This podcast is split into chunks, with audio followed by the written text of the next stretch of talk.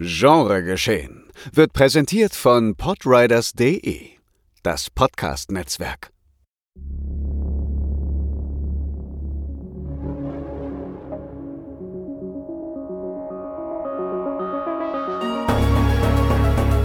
Genregeschehen. Der Podcast über den unkonventionellen Film. Mit Daniel Schröckert, André Hecker und Tino Hahn.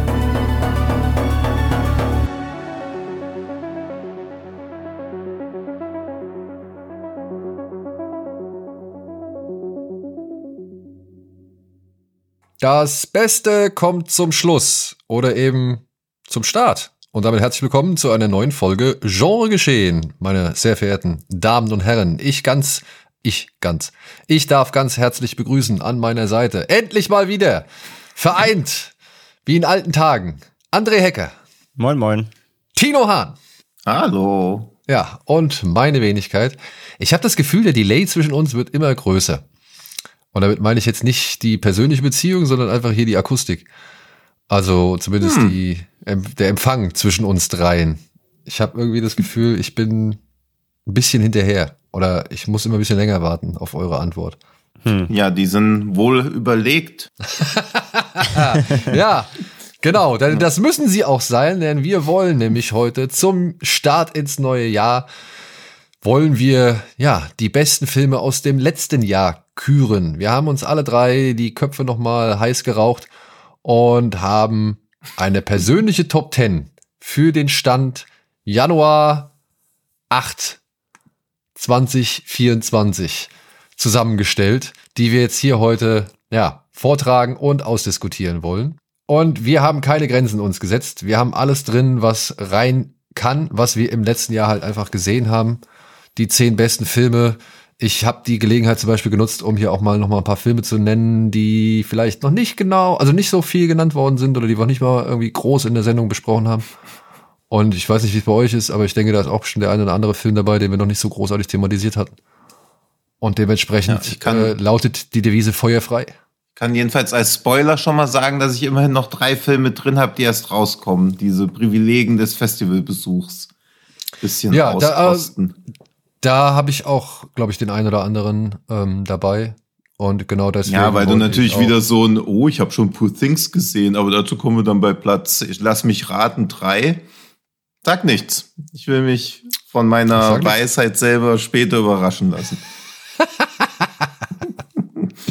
ja, aber nee, dafür ist dieser Podcast ja dann doch wirklich da, dass man halt mhm. halt auch wirklich über alles reden darf und nicht so äh, gewisse Grenzen hat oder halt äh, Filme ja in unfairen Duells gegeneinander antreten lassen muss. Liebe Grüße gehen raus ja. an unseren Kollegen Christian Eicheler. Ja, soll ähm, ich dann gleich mal mit meinem Platz 10 anfangen? Willst du das machen? Ja, kann ich machen. Kannst Daniel, du hey, zeig uns doch mal an der. Hä?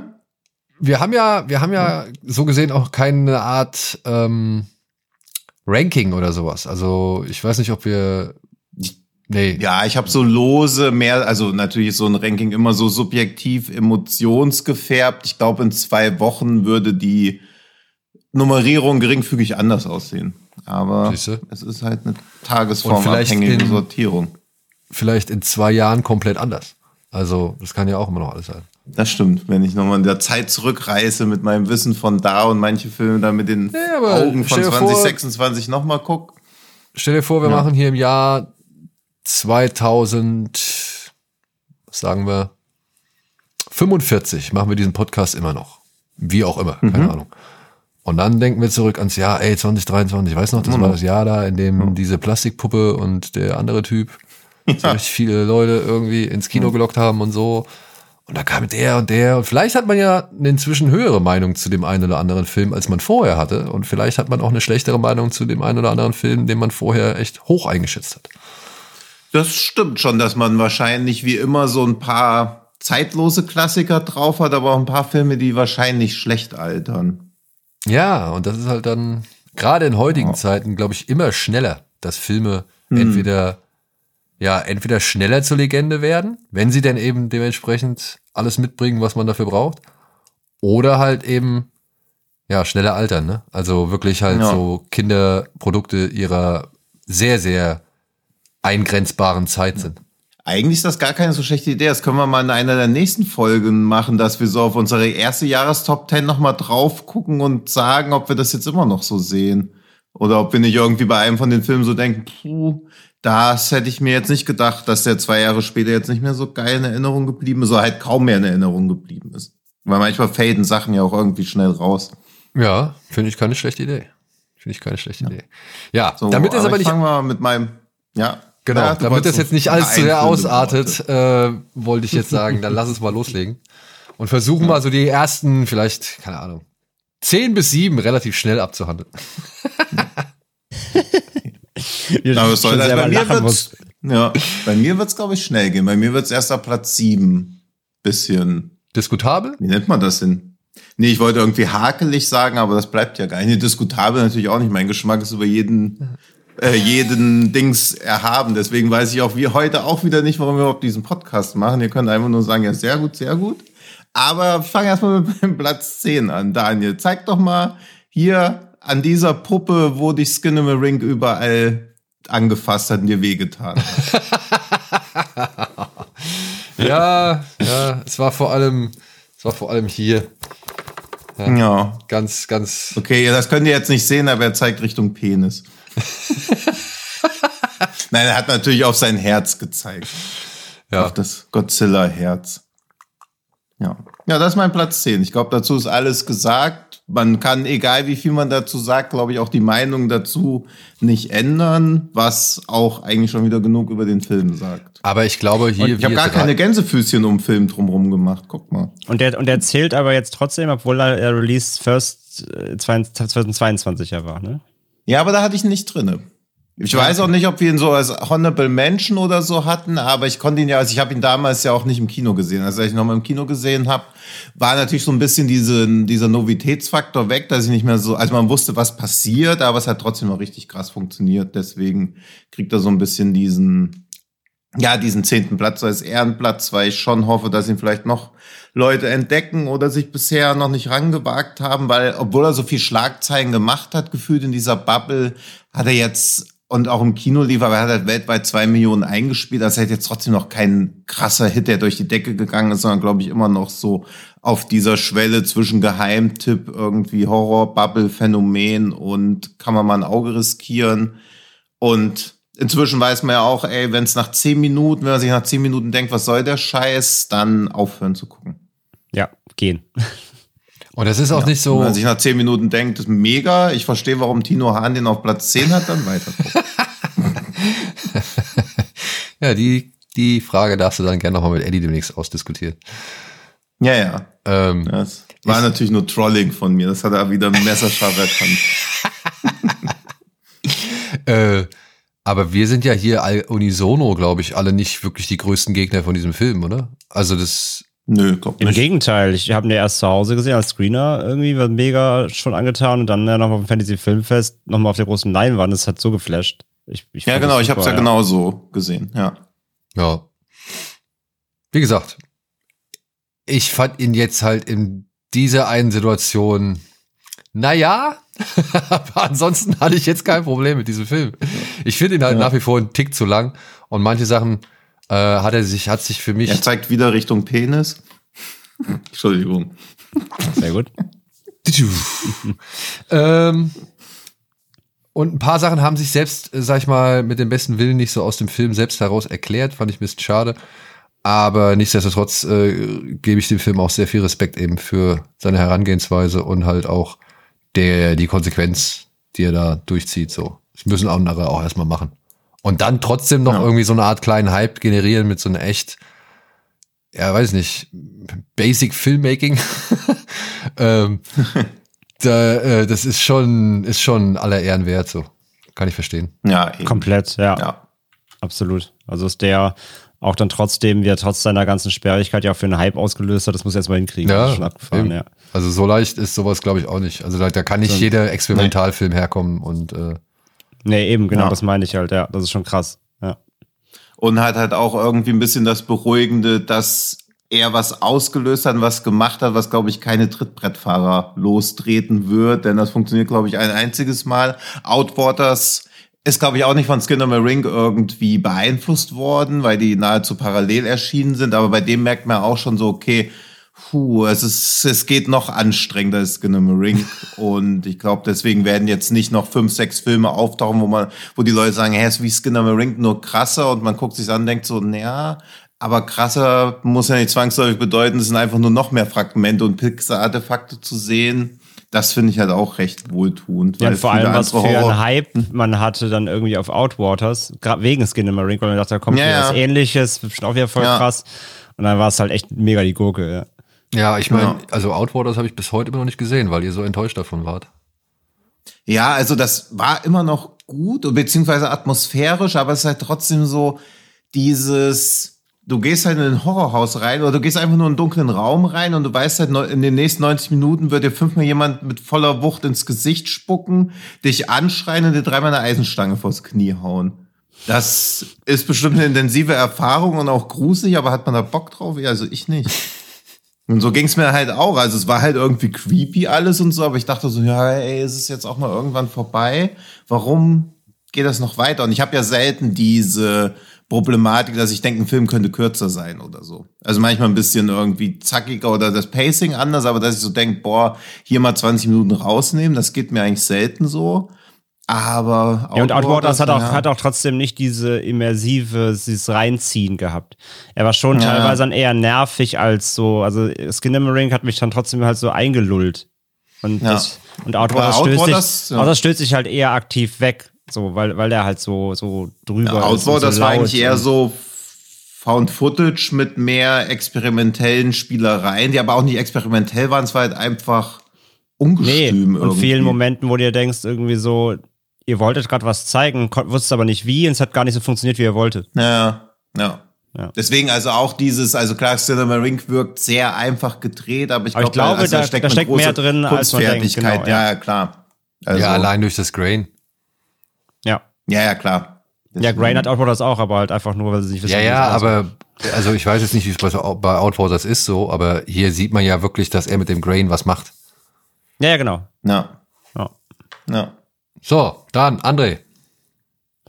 Ähm, bei mir auf der 10 ein Film aus äh, unseren Landen, ähm, den ich fast hinten überfallen lassen habe, aber irgendwie nochmal Revue passieren lassen und wie wollte ich ihn dann doch mit reinnehmen, ähm, ist Blood and Gold bei mir. Oh, überraschend. Okay. Mit dem hätte ich jetzt nicht gerechnet. Ähm, auch nicht. Hättest du ein Quiz halt, machen können. Ich glaube, wir hätten längere, längere Zeit dran rumgeraten. Ja, ja ich, ich wette, dass das Raten wäre länger geworden als die Folge. ähm, der, ich, wenn man, man, man bereitet sich ja dann alles so aus, was man gesehen hat irgendwie und der war halt immer so dann so am Rand nach einer Zeit am Mitschwimmen so. Und er war so war mhm. dann Zeit auf der Elf so wenn man mal in diesem Rang in dieser Reihenfolge lesen will ob das jetzt wie gesagt äh, wertungstechnisch immer übereinander lappt oder nicht das ist halt so ein bisschen Auslegungssache wenn man da die Letterbox Wertung gegenhält. Aber irgendwie ähm, ich weiß auch gar nicht mehr genau gegen was er dann in Anführungszeichen verloren hat was rausgeflogen ist dafür. Ich glaube Sisu. es war Godzilla. Nee ich weiß gar nicht was es war. Irgendwas anderes Vielleicht Bose Afraid oder sowas. Ähm, hm. Nee, jedenfalls, keine Ahnung. Ich habe nochmal drüber nachgedacht und irgendwie, irgendwie mochte ich den schon wirklich gerne. Also diese, diese deutsche Inglourious Bastards Nummer irgendwie ähm, lief ja auch auf dem Film, diese Filmfest. Der hat einfach schon, ich fand, der war einfach, hat wirklich Spaß gemacht. Und ähm, auch wenn er natürlich auch nicht komplett rund war und alles so ein bisschen, gerade in der zweiten Hälfte ein bisschen holprig wurde, aber so die ganze Grundidee, das, das war irgendwie alles ganz kernig das war gut gespielt, das sah gut aus, die, die, die Fight, äh, die Fight-Sequenzen waren für, für, ein, äh, für, für einen deutschen Film irgendwie alles angenehm wuchtig und so. Nee, also muss ich echt nochmal rückwirkend sagen, der gefiel mir echt besser, als ich erwartet hätte. Und ich auf Netflix habe ich ja dann auch irgendwie das Gefühl gehabt, es ist so ein bisschen abgesoffen. Ähm, aber im Kino, also ich weiß auch nicht, ob das, das ist auch, glaube ich, so ein Film, hätte ich ihn vielleicht zuerst auf der Couch einfach geguckt, auf Netflix mal nebenbei, wäre mir vielleicht auch so ein bisschen mehr durchgerutscht. Ähm, aber im Kino, damals war ich von dem echt schon echt positiv überrascht. Und im Gesamtkontext muss ich echt sagen, hat es für mich gereicht, um den vielleicht jetzt auch nochmal hier nochmal ein bisschen hochzuholen auch, wenn vielleicht auch noch äh, gar nicht gesehen hat, weil er eben dann so ein bisschen untergegangen ist. Ähm, muss ich sagen, also den kann man immer noch echt gut machen, finde ich. Ja, ey, ich gucke mir mal die Action-Szenen ja. nochmal an. Ich habe Bock auf diesen einen Kampf in dem Haus. Genau, im Haus der zum Beispiel, der ist, der ist geil, über, über den Tisch drüber hämmert und so. Ja. Da gibt's schon echt gute Szenen. Und äh, ja, also ich, ja, also ich muss sagen, wir kriegen jetzt hier gerade Kampfszenen demnächst auch noch aus Deutschland zu sehen. Da äh, habe ich ein bisschen Hoffnung. Also ich habe jetzt gerade einen deutschen Film gesehen mit Kampfszenen, die echt sehr, sehr amtlich sind. Vergleichbar mit ein paar Filmen, über die wir heute noch reden werden. Oder halt eben schon jetzt geredet mhm. haben mit Blood and Gold. Also ich fand die Kampfszenen in Blood and Gold auch echt cool. Da war ich überrascht, welche Wucht die besitzen und so oft von der Dynamik und Übersicht und vom Schnitt.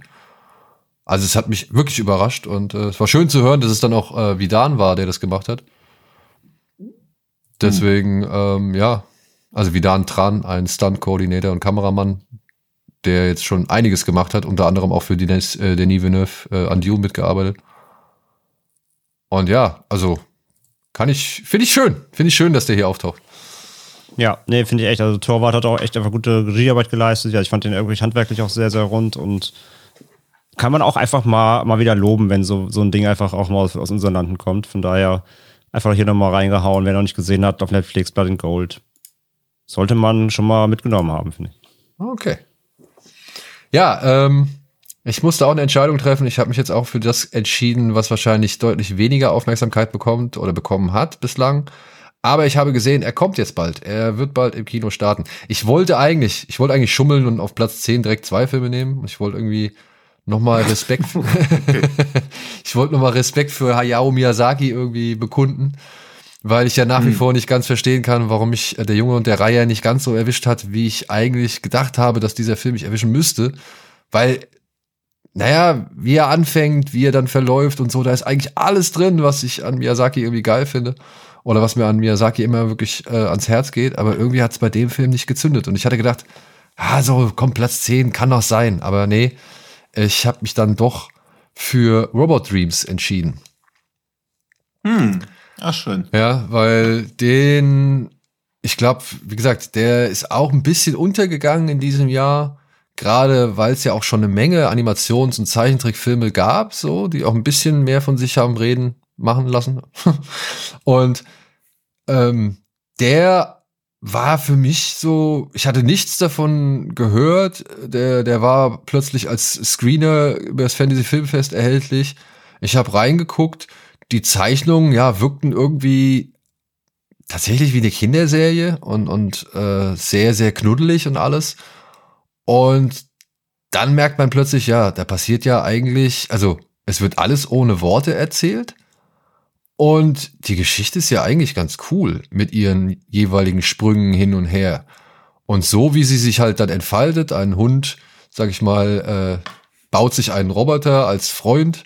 Die werden auch richtig gute Kumpels, aber dann passiert halt das, die Sache, dass der Roboter am Strand leider fest rostet, beziehungsweise sich halt nicht mehr bewegen kann. Und der Hund kriegt ihn halt nicht mehr vom Strand. Und bevor er ihn richtig vom Strand irgendwie ziehen möchte, wird dieser Strand geschlossen und er kommt halt nicht mehr dahin. Ja, und kurioserweise verlaufen ihre Leben dann parallel voneinander. Und diese Parallelhandlung führt zu einem echt sehr, sehr rührenden und schönem Ende. Und das konsequent, ohne Worte bis ganz zum Schluss. Und ich fand, ja, die Zeichnungen mögen ein bisschen einfach gewesen sein, aber die, die Perspektiven, die Inhalte, wie diese, ja, Mischung aus normaler und Hightech-Welt irgendwie dargestellt worden ist. Diese ganzen kleinen Episoden, die da immer wieder drin passiert sind, äh, die Träume, die dann auch der Hund immer wieder hat. Ich fand das wirklich, das war ein sehr süßer und charmanter Film und das über die Laufzeit komplett ohne Worte, das fand ich schon beeindruckend. Mhm. Ja, den mochte ich auch sehr gern. Das ist so einer, den ich leider schon wieder ein bisschen vergessen habe was dem Film irgendwie ein bisschen Unrecht tut. Deswegen finde ich es ganz schön, dass du ihn mit drin hast. Und ich habe gesehen, der lief auf sehr vielen, also so Kinderfilmfestivals, wo ich so denke, da hat er so gar nichts zu suchen. Also kein einziger, also da wo wieder so, ah, niedliche Zeichnung, das bestimmt was für Kinder. Aber die, aber die, die Inhalte? Thema ja, aber die Inhalte so null, also, also nicht, dass es hart wäre oder halt verstörend oder so, aber es sind halt so richtige Erwachsenen-Themen, also wo man als Kind sich zu Tode langweilt, glaube ich. Ja, also ich wüsste auch nicht, ob, meine, ob meinen Kindern den, der, der Film gefällt, so, ja. Ähm, Dann noch zehn Minuten, wenn so ein bisschen der Niedlichkeitsfaktor sich abgewaschen hat, ja. weiß ich nicht, ob man da noch so. Ja, weiß ich auch nicht. Also deswegen und das, aber ein Film, der so knuddelig wirkt von seiner von seiner mhm. Gestaltung her und dann mit so erwachsenen mhm. Themen umher äh, daherkommt und eine schöne Tragik aufbaut und gleichzeitig mhm. aber auch dann echt ein rührendes, also wirklich ein rührendes Ende äh, hinkriegt, das nicht kitschig ist. Also ja. Das ist die größte, die, die, die, die größte, der größte Verdienst an diesem Film, dass er ein Ende schafft, das sowohl zu Herzen geht, aber halt auch nicht zu rührselig oder kitschig ist. Das fand ich echt hm. stark. Ja. Ebenso. Ja. Und deswegen. Äh, ja, habe ich, hab ich halt noch nicht gesehen, aber, aber klingt spannend auf jeden Fall, ja. Ja, ich glaube, ich habe noch äh, einen Screener-Zugang, also äh, kann ich dir mal zukommen lassen. Gerne. Ah, das ist ja geschickt. Ah. Meine Frau hat mir einen Tee gebracht, ganz still und heimlich. Mhm. Und hat mir gleichzeitig so eine kleine Schale gegeben, wo ich den Teebeutel reinhauen kann. Das ist, ah, die denken. Im Tee sind K.O.-Tropfen, oh. damit Daniel nicht seinen Platz 7 ja. vorlesen kann. Der ist nämlich peinlich. Ja. ja. So, soll ich direkt weitermachen oder äh, wollen wir den, den Kreislauf ja, so weitermachen? Ruhig weit, oder du kannst aber erstmal deinen Teebeutel ausringen. Mein Teebeutel ausringen? Ja. Dabei zeigt er wieder ja. auf seinen Penis. Mach du weiter, Tino. ja, also auf neun habe ich einen Film, über den wir mutmaßlich noch sprechen werden. Ansonsten können wir das auch jetzt machen. Godzilla Minus One. Ja, würde ich sagen, sprechen wir noch drüber. Okay. Aber wir können auch jetzt drüber sprechen, also mir ist es egal. Wir können auch darüber sprechen, wenn ich ihn gesehen habe. Den habe ich nämlich tatsächlich immer noch nicht gesehen. Oh. Oh. Oh. Okay. Na dann. Ja, wir, wir werden heute merken, dass ich leider 2023 echt noch immer noch einige Lücken habe. Mein zweites, meine zweite Jahreshälfte war echt leider ein bisschen schludrig, was Filme angeht. Ja. Also, Sollen wir jetzt schon drüber reden oder kannst du noch warten? Ach, können auch später. Ich kann noch warten. Okay, dann hast Sonst du. hätte ich ihn ja nicht auf neun. Ja, du hast äh, Godzilla auf neun. André, was hast du dann auf der neun? Auf der neuen habe ich einen Film, witzigerweise wieder der mit, mit guten Fight-Sequenzen. Ähm, diesmal so aus einem anderen Land. Da habe ich nämlich Farang. Geil, den habe ich auch auf neun. Hammer. Hm. Siehst du damit die erste Überschneidung, ja. Farang ähm, von, äh, wer war's denn? Xavier Gons. Ähm, Xavier Gons. Gons. Genau, Gons. Ja. Ähm, ja, auch eine krasse Überraschung irgendwie. Äh, natürlich ultra brutales Fight-Brett, der im Grunde eigentlich nur an einer, ja, natürlich sehr simplen und irgendwann auch so ein bisschen zer zerfaserten Story krankt. Ähm, das hat alles irgendwie ein bisschen ein bisschen schneller irgendwann gehen können, beziehungsweise er, er lässt sich dann hier und da ein bisschen Zeit. Ähm, auch vielleicht zu viel für die Simplizität des Ganzen, aber äh, dafür kriegst du halt einfach wirklich mega geile Actionsequenzen, harte, ähm, harte Fights, geile Choreografien, die Aufzugsszene, über die ja schon auch viel, viel geredet wurde, absolutes Brett.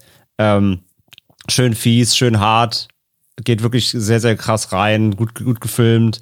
Also gab es nichts. Der hat auch großen Spaß gemacht, im Kino auf jeden Fall. Und das ist so ein auch, also man, viele haben ja dann irgendwie geschrieben, so, wenn man so zwischen den Zeilen mal ein bisschen rumgelesen hat, ja, fanden alle alles geil, aber keine Ahnung, in Zeiten von einem ähm, Project Wolf Hunting und keine Ahnung und, und Raid geht, es geht halt immer noch ein bisschen besser und bla bla bla. Ja, aber Leute, also, ne, irgendwie, auch mal einfach mal appreciaten, was so da ist. Und da fand ich Farang einfach in seiner Gesamtheit einfach wirklich, hat richtig, richtig gut geholzt so und da war ich richtig zufrieden so. Also klar kannst du immer dann die, die, die äh, noch zerfasern und sagen, ja, aber David so, hm, vielleicht hätte das auch ein One-Cut sein können und so. Aber ey, der, der war, der war wirklich einfach ähm, on point und die Choreografien waren ordentlich. Ich hatte mit dem Ding auf jeden Fall eine richtig gute Zeit. Gehe ich mit. Ich hatte für. Mhm, ich auch, ja. Ähm, ich fand zum Beispiel, da muss ich echt mal sagen, ich mag seine Meinung sehr und ich schätze seine Art und Weise zu schreiben so. Aber die Kritik von David Ehrlich zu ähm, Farang war, also die fing so bescheuert an, dass ich keinen Bock mehr hatte, weiterzulesen.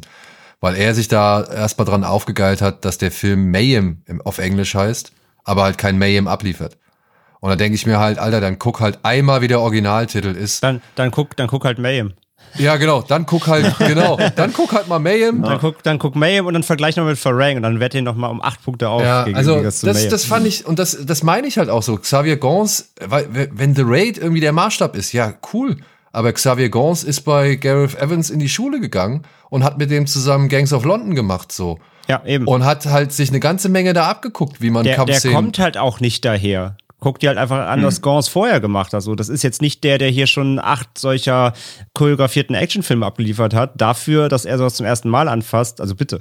Ja, also muss ich halt auch sagen. Und ich, ich, ich verstehe, dass man den Film vielleicht ein bisschen zu viel ja, Aufbau kritisiert oder an, an dem Film zu, ein bisschen zu viel Aufbau kritisiert. Aber ich muss sagen, ich fand das eigentlich echt ähm, schon ganz sinnig, dass hier sowohl er als halt auch eben sein, sein, seine Motivation schon die Zeit kriegen, um eben verständlich zu machen, warum er jetzt auch so ausrastet. So, er, er steckt ja schon eine Menge ein und er duldet ja schon eine Menge. Und ich fand das dann insofern, dass er halt auch wirklich rabiat oder so rabiat zu Felde zieht, äh, ja, da war der, der, der Boden war meiner Ansicht nach immer noch adäquat ausbreitet, äh, ausgebreitet, um, um das dann am Ende halt auch so eskalieren zu lassen. Also ja, mich hat das, Finde ich, halt, find ich halt auch, ja. mich hat das nicht so sehr gestört. Ich fand das eigentlich relativ, also für so einen Klopperfilm, ne, wenn man es mal unterm Strich sieht, äh, für so einen Klopperfilm fand ich den tatsächlich recht einfühlsam. So, ja. Hm. Und Ja. Ja. Ich fand das auch, das war alles zweckmäßig, aber das hat schon funktioniert, finde ich. Also da wird schon stark, finde ich, daran rumkritisiert, aber wenn der Film dann irgendwie nur eine 90 Minuten One-Take gewesen wäre, wo nur rumgeprügelt wird, geht's wieder, ja, ist wieder nur so. äh, Ja, ist keine Story drin. Ja, ja, klar. Muss, also das ist halt die Waage. Es waren zwischendrin. Ja. Er hat dann irgendwie, er hat dann irgendwann, mal- er hat dann richtig Tempo gemacht. Dann gab es immer wieder Szenen. Dann ging es wirklich mal wieder komplett mal einmal runter zwischendrin. Und klar, so Pausen sind okay. Aber hier und da fand ich den Tick zu lang. Dafür, dass die Story, wie gesagt, Mhm. eigentlich recht simpel ist. Aber ja, ich gebe dir auf jeden Fall recht, dass er ähm, definitiv mehr an ähm, ans Gefühl gegangen ist, als man dachte. Ja. Also dafür, dass es halt so ein beinahe Klopper ist, also ne, so, so emotional hast, so, keine Ahnung, so, so ein Gespür hast du ja bei einem Wolfhunting nicht eine Sekunde. Ne? Also dafür, Ja. dass, dass er das nicht nur durchzieht, sondern da auch versucht, ein bisschen die Menschlichkeit reinzubringen, so ein bisschen die Figuren auch zu zeichnen, das stimmt schon. Das ist schon, das ist schon gut, ja. Ja. Also, wie gesagt, habe ich jetzt auch auf Platz 9, äh, Ja. weil der kam echt aus dem Nix so. Ich würde den jetzt mal als meinen diesjährigen Avengement äh, mit Scott Atkins vergleichen. Ja, ja, genau, so in die Ja. Richtung. Ja, ja. Und äh, deswegen äh, muss, oder ja, das ist halt mein Scott Atkins-Film für dieses Jahr ohne Scott Atkins, sagen wir es mal so. Weil One-Shot, äh, so ein was wie One-Shot hat er. Nicht schon Weg 4. Ja, naja, das ist, obwohl, stimmt, da ist ja Scott Atkins drin. Das ist ja schon mal gut. Das ist ja schon mal gut. Ähm, ja, ich weiß nicht, Tino, willst du noch irgendwas dazu sagen? Ansonsten würde ich mit meinem Platz 8 dann halt weitermachen. Nö. Nö, mach Ja. mit deinem Platz ab. Ja. Also Farang geht gut klar. Ja, Punkt. Ja. Äh, ich habe auf Platz 1, äh, Platz 8, einen Film, Schneller Sprung. einen Film gepackt, der, ja, den ich erst ganz, äh, den ich recht vor kurzem erst geguckt habe, aber der sich irgendwie dann doch in meinem Hirn stärker festgesetzt hat, als ich es erst zunächst wahrhaben wollte. Es ist ein Ninja-Film und er heißt Gigatanda Double X. Ja, Double X äh, bezieht sich unter anderem auf das Filmformat, äh, also auf eine, eine Filmvorführungs äh, sagen wir es mal so. Und ist eine wirklich, wirklich coole Story. Ich versuche sie mal, ich versuche sie mal so vernünftig und halbwegs gerade wie möglich äh, hinzubiegen. Es geht hier um einen Polizisten, beziehungsweise um jemand, der Polizist werden möchte. Um das zu erreichen, gibt er sich als Regisseur aus, der ein Biopic mit einem lokalen Gangsterboss drehen will, mit dem lokalen Gangsterboss in der Hauptrolle. Wie gesagt, dieser Mann möchte Polizist werden. Er wurde beauftragt von einem richtigen Polizisten, der allerdings eine ziemliche Schreckensherrschaft über so ein kleines, über so einen kleinen Landstrich führt. Und der Gangsterboss arbeitet so gesehen für einen Minister. Und jetzt wird's kompliziert. Also jetzt, wenn es nicht jetzt schon kompliziert war, dann äh, wird's jetzt richtig kompliziert. Dieser Gangsterboss arbeitet für einen Minister. Dieser Minister ist gleichzeitig Filmstar und ja, fühlt sich von einem anderen Minister bedroht, beziehungsweise hat Angst, dass der ihm einen wichtigen Posten wegschnappen könnte. Und gleichzeitig ärgert er sich darüber, dass dieser andere Minister ihm Kinoleinwände klaut, weil dieser Minister ist gleichzeitig auch ein Filmstar. Und dieser andere Minister ist der direkte Vorgesetzte von diesem, ja, Polizeichief, der so eine Schreckensherrschaft über so einen kleinen Landstrich führt und dabei ein Dorf terrorisiert, das nicht nur von eben diesem Polizeihauptmann terrorisiert wird, sondern auch gleichzeitig noch von einer Elefantenjägerbande. Und das alles findet zu einem logischen Ende. ja. Habe ich irgendwas vergessen? Und es bestimmt. Ja. Also ja, aber das, das macht nichts. Also ich finde nämlich auch, um mal, dann können wir gleich über meinen Platz drei ausführlicher sprechen. Oh ja, hast du so. Äh, Chikatanda Double X kommt bei mir auf der drei. Und ja, alles, was Daniel gesagt hat, kann ich nur unterschreiben. Und er ist gleichzeitig auch so eine schöne Reflexion oder Meditation übers Filme machen. Ja. Eine sehr große Hommage an Clint Eastwood, als Clint Eastwood noch unstreitbarerweise inzwischen leider geworden ist. Ja, und hat viele. Er ist halt an den, an den Sergio Leone, Ennio Morricone ja. idealisierten Clint Eastwood äh, eine Hommage. Ja. ja. Ja, er hat auch so viele schöne also so lustige Einfälle oder kreative Einfälle, die dann aber doch auch immer noch ein bisschen deeper werden. Also kurz bevor die Intermission kommt, wird über Intermission-Szenen im Film gesprochen. Da wird noch drüber gesprochen, dass Biopics so ja gar nicht funktionieren, dass sie so eine 180-Grad-Wendung eigentlich immer brauchen. Dann kommt auch auf einmal diese 180-Grad-Wendung. Und man wird immer quasi schon vom Film gespoilert, aber ist trotzdem dann so, so what the fuck, das war jetzt der Twist, krass, habe ich nicht kommen sehen, obwohl es eigentlich vor zwei Minuten gerade noch gesagt wurde. Und das ist schon echt sau stark gemacht worden. Und ich gehe auch ein bisschen mit, dass die erste halbe Stunde schon recht fordernd ist, aber sie ist halt auch so atemlos. Also schon allein, wie dann dieser Polizistentyp unter diesen Leichen durchfährt, die da so in 20 Metern Höhe in den Bäumen hängen, dann wird irgendwie noch erst gesagt, ja, der Typ hat hier 62 Menschen in den letzten Wochen umgebracht. Man denkt so, krass, ich will unbedingt sehen, wie das hier so weitergeht. Dann geht's auf einmal irgendwie so in dieses Filmemacher-Business rein, dann ist es wie so ein Streit um Leinwände, was irgendwie auch schon so Mafia äh, na, so Mafia-artige Züge hat, weil natürlich sind Leinwände nur so ein begrenzter Rohstoff und wenn man seinen Film hat, aber den nicht auf die Leinwände bringen kann, muss man halt zu Mitteln und Wegen ja, greifen um da irgendwie. Also es ist halt quasi wie Drogendealen oder so auch. Du hast halt begrenzte Anzahl von Spielplätzen und Parks in der Stadt. Da sind es halt Leinwände. Oder die Leute wollen den neuen Stoff haben. Oder Immobilienhaie oder sowas. Ja? Also, ja. also es ist auf jeden Fall jetzt ein richtiges Gangster-Business geworden teilweise. Hm. Und ja, ja, ey, und was du sagst, ne? Der Film erzählt dir so oft, was er eigentlich gleich machen wird. Und trotzdem hm. macht er dann Sachen, vor denen sitzt du da oder sitzt du dann oder stehst du dann da und bist halt baff weil es halt so doppel ja. oder trippelsinnig irgendwie ist. Jetzt die gerade die Intermission-Szene, wo hm. sich ein Mann mit einer Pistole und ein Mann mit einer Kamera gegenüberstehen und es macht absolut Sinn. Ja, hm. es macht so absolut Sinn im, im, im wirklich mehrfachen Sinne des Films gedacht, der Geschichte gedacht und halt des Kinos gedacht. So, das ist so cool. Das ist so gut ja. und es sieht auch so gut aus. Ja, und eben, also Wahnsinn. Das ist echt. Das ist auch der einzige Film, für den ich dieses Jahr so ein bisschen, wie nennt man das, die Werbetrommel oder so, da wo ich halt wirklich allen, wo ich dachte, okay, das könnte ihnen halbwegs gefallen, schon quasi gezwungen habe, den anzuschauen. Deswegen freut es mich auch, also er hat generell auf Letterboxd eine 3,9, was für Filme, die recht wild sind, ja schon echt gut ist, weil natürlich gibt es auch Leute, die das nicht mögen. Und wenn man dann so die Wertung im, warte mal, wie sehe ich denn den, ah hier, Your Friends Activity und da hat er eine 4,1, also 5 Sterne, 5 Sterne, 5,5, äh, 4,5, 4,5, 4. Also es gibt nur eine Person, die ihn schlecht bewertet hat von den insgesamt 21 Leuten, die ich bisher dazu gezwungen habe.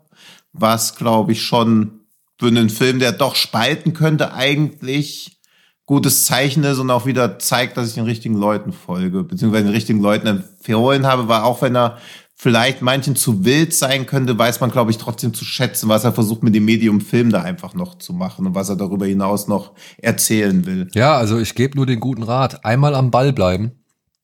Äh, ja. Also bitte einfach durchhalten die ersten 30, 40 Minuten. Also das ist schon nicht uninteressant, was da passiert.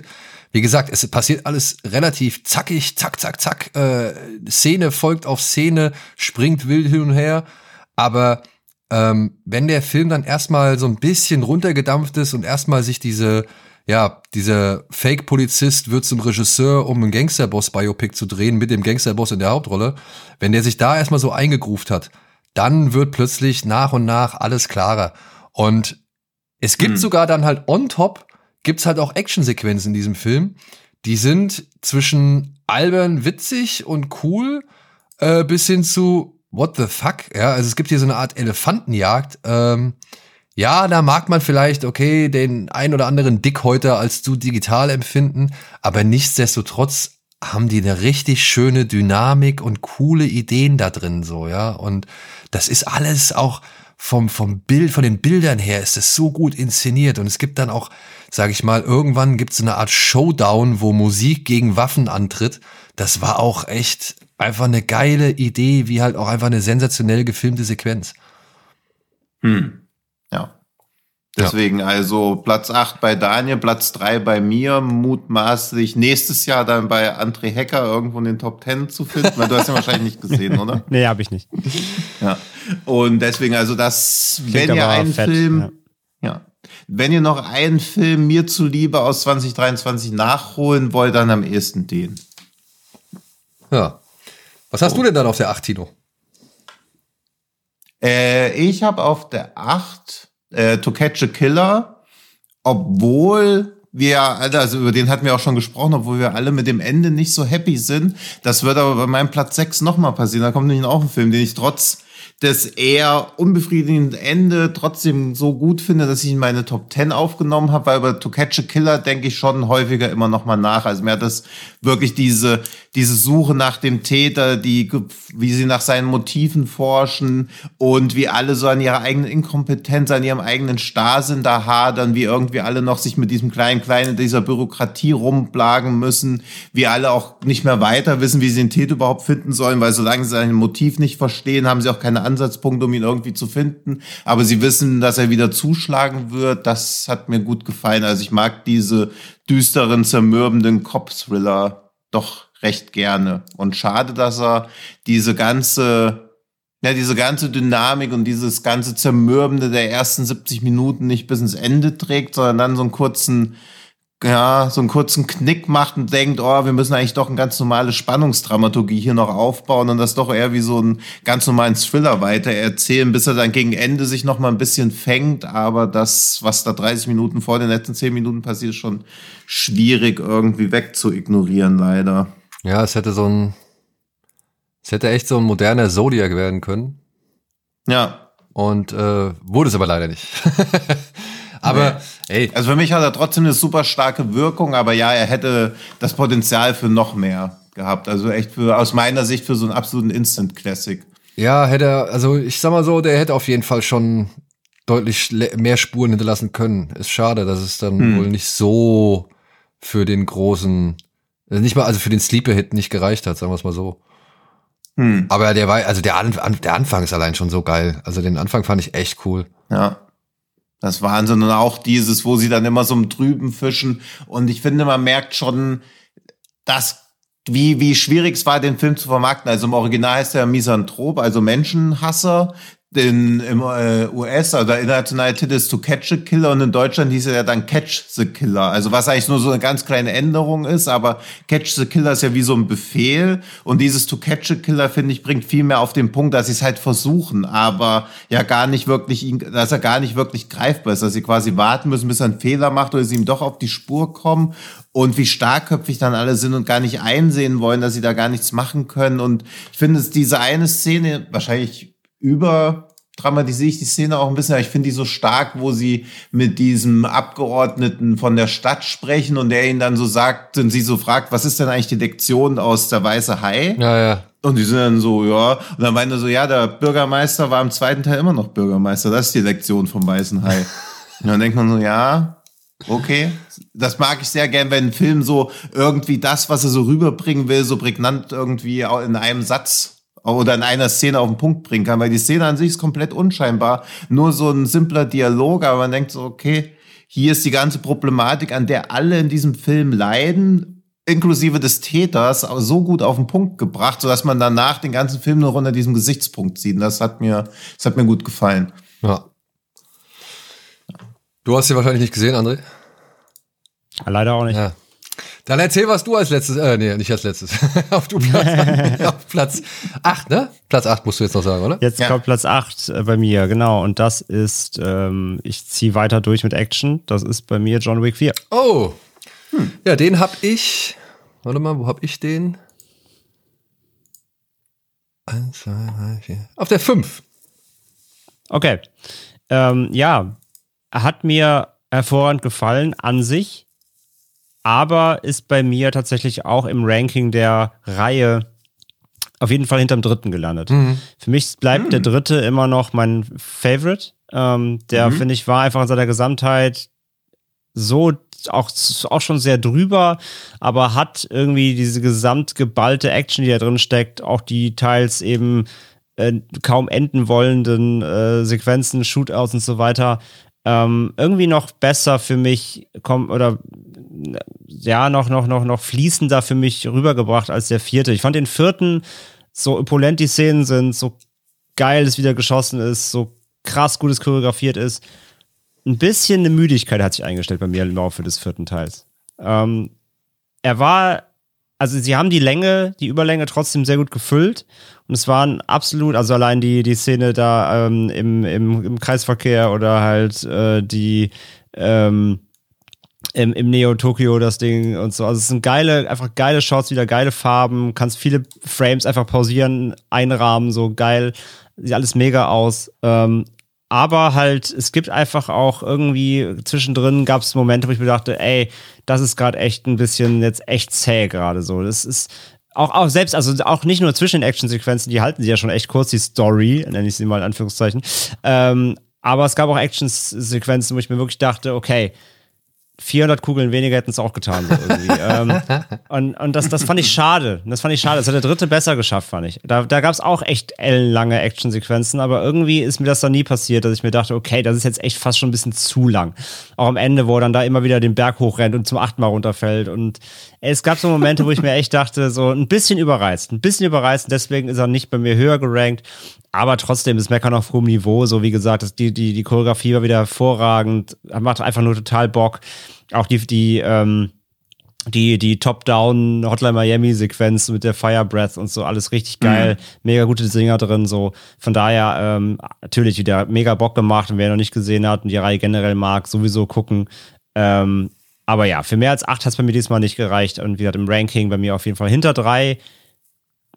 Ja, ich, ich bin ja kein großer Fan vom zweiten, muss ich sagen. Habe ich echt, den habe ich auch nochmal versucht, nochmal noch mal hm. zu gucken, auch letztes Jahr irgendwann. Ähm, ich finde echt, bei mir ist, glaube ich, so drei, vier, eins, zwei, so, also von vorne nach hinten. Ähm, deswegen, da kommt er nicht vorbei, aber ähm, ja, wie gesagt, immer noch ein sehr, sehr, sehr, sehr, sehr guter Actionfilm natürlich. Impolentes, ähm, opulentes Ding und natürlich einfach in seiner gesamten Machart schon über vielem erhaben. Natürlich kann man, kann man gar nicht dran, dran viel rummäkeln, einfach an der gesamten Inszenierung. Das ist schon natürlich krank, was da alles drin steckt. Ja, also hm. alles, was du sagst. ich finde halt, was der dritte meiner Ansicht nach besser macht, ist halt ähm, die herausstechenden Actionsequenzen besser über den Film verteilen. Also die, mhm. die Variation ist irgendwie cooler zwischen kürzeren ja. Bits und längeren Bits und dann aber aufwendigen Bits. Und ähm, das, das wechselt cooler ab, beziehungsweise wechselt auch so, ne, dann hast du noch das mit den Pferden dazwischen und mit den Motorrädern und so weiter und so fort. Und ich finde, was der vierte, wo, wo der vierte sich immer selbst ein bisschen beinstellt, ist, der bringt eigentlich zu lang die gleiche Form von Action. Der ist, äh, ist so die, die erste Hälfte, würde ich ungefähr sagen, ist der zu gleichförmig, aber halt auf einem hohen Niveau. Aber das, weswegen du ja eigentlich da reingehst, nämlich sehen, wie sie das, was sie im Film vorher gemacht haben, jetzt noch toppen. Das toppen. ist ja eigentlich das Ende, beziehungsweise ist ja eigentlich nur die letzte mhm. Stunde. Das ist dann halt die, die Top-Down-Sequenz, das ist der Kreisverkehr und das ist die Treppe. Und das mhm. dauert ja halt fast eine Stunde. Ja. ja. Und ähm, trotzdem muss ich sagen, habe ich den noch ein bisschen höher eingeschätzt, weil er hat dann noch so ein paar extra Faktoren. Ich fand Scott Atkins wirklich geil in dem Film. Es war mit einer seiner besten Performances, die er ja, irgendwie, cool, ja, in der Disco, äh, die er wirklich bislang so gemacht hat. Also da muss ich sagen, das hab, da habe ich sehr viel Spaß mit gehabt. Ich fand Donnie Yen halt ungeheuer cool in dem Film, auch wenn er irgendwie nicht ganz so äh, fit aussah meiner Ansicht nach. Er wirkte ein bisschen, ein bisschen müde, so, Was wahrscheinlich auch echt den Dreharbeiten geschuldet ist, die ja auch nicht anstrengend oder nicht unanstrengend für ihn gewesen sein sollen. Ja, ist halt blind. und ähm, aber dann trotzdem, da sind diese kleinen Verweise, diese DJ DJ-Geschichte, die Referenz an The Warriors, äh, wenn er mit Donnie Yen in der Kirche hockt, die Referenz an The Killer und, und so ganz, diese ganzen kleinen, unscheinbaren Dinge, die da drin stecken noch und auch wie der Film wirklich auch dann mal wieder Wert auf eben Beleuchtung legt. Also, dass das alles richtig schön schick ausgeleuchtet ist. Man muss sich nur mal diesen Greyman von, von den Russos auf Netflix zum Vergleich anschauen, was das für eine trübe, graue Ja, Suppe voll. ist. Ja. Der passt ja zum Titel. Und, und, Ja. und äh, dann halt das, dagegen halt einfach mal ein John Wick 4 halten. Und dann weiß man halt mal, wie wichtig Licht in einem Film sein kann und ist. So, ja, und wie schön Licht sein kann, so, ja. Also ich, ich, allein diese Szene, wenn, wenn Winston und ähm, hier, wie heißt der? Sein Adjutant, scheiße. Egal. Ähm, wenn die beiden halt in dieses Büro von, von Pennywise kommen äh, und dann die Sonne, das, die, die Sonne so äh, am Horizont Ja, quasi ja. runtergeht. Ey, das ist so cool, wie das Licht über die Gesichter von den Leuten wandert. So, da sind so geile Momente drin, die dann halt auch ein bisschen was auch inhaltlich aufgreifen. Ähm, deswegen habe ich den einfach noch ein bisschen höher gepackt, weil ja, Ach so, du meinst mit, mit, mit, äh, mit Sharon, also mit ähm, Chiron, Chiron, Sharon, Genau. mit äh, äh, Lance Reddick. Lance ja. Reddick, genau, äh, möge er in Frieden ruhen. Ja. Ähm, ja, also das, das fand ich allein von diesen Farben und von dem Licht. Total und das geil, fand ja, ich ey, wirklich alles cool. Ich kann verstehen, dass man den Film als zu lang empfindet, keine Frage. Aber je öfter ich den Film jetzt dieses Jahr gesehen habe, und das habe ich jetzt tatsächlich schon so, glaube ich, viermal, ähm, umso weniger möchte ich da irgendwie ein bisschen, also umso weniger möchte ich daraus missen. Die einzige Sache, die mich für mich da eigentlich auch proble problemlos hätte rausgestrichen werden können, ist dieser Tracker. So. Der braucht, den, Ja. den braucht man nicht unbedingt. Der Tracker ist unnötig, ja. ja, also ich finde nicht, dass der so eine große Relevanz hat. Ja, er ist da so ein bisschen mit drin verwoben, auch dadurch, dass er die ganze Zeit irgendwelche Aufträge annimmt äh, von der Gegenseite. Aber nee, der, der, der, der hätte man auch weglassen können. Und ich glaube, dann wäre der Film wahrscheinlich auf der optimalen Länge. Aber so, naja, was Action angeht in diesem Jahr, muss ich sagen, ist John Wick doch für mich mit, äh, mit das Beste, was man, also so Ballerei-Action angeht. Ja, aber du hast, du hast schon recht, du hast schon recht. Nee, ich sag ja, also es ist nicht die Lauflänge an sich, du hast recht, es ist diese, diese Verteilung. Das stimmt, ja, genau. Ja. Er, er, die, das Pacing ist einfach im dritten besser. Der dritte dauert ja, ist ja nicht viel kürzer, aber da haben sie es einfach besser hinbekommen, das über den Film besser zu verteilen. Da kommt diese, diese, ja, Langatmigkeit oder, ja, wie gesagt, oder sag mal, dieses spektakulär, unspektakuläre. Also es ist ja trotzdem alles total opulent, aber genau, wenn du halt so viel High-Level bietest, irgendwann hast du halt eine Stagnierung drin und die passiert halt im Film dann irgendwann, genau. Und dann, wenn es erst wieder, dann dauert es halt einen Moment, bis dann wieder so ein richtiger Wow-Effekt kommt. Und dazwischen irgendwo war ich so ein bisschen irgendwann so, wow, krass, das zieht sich gerade komisch. Ne? Ja. So, obwohl ganz etwas passiert. Es ist ja nicht, dass nichts passiert.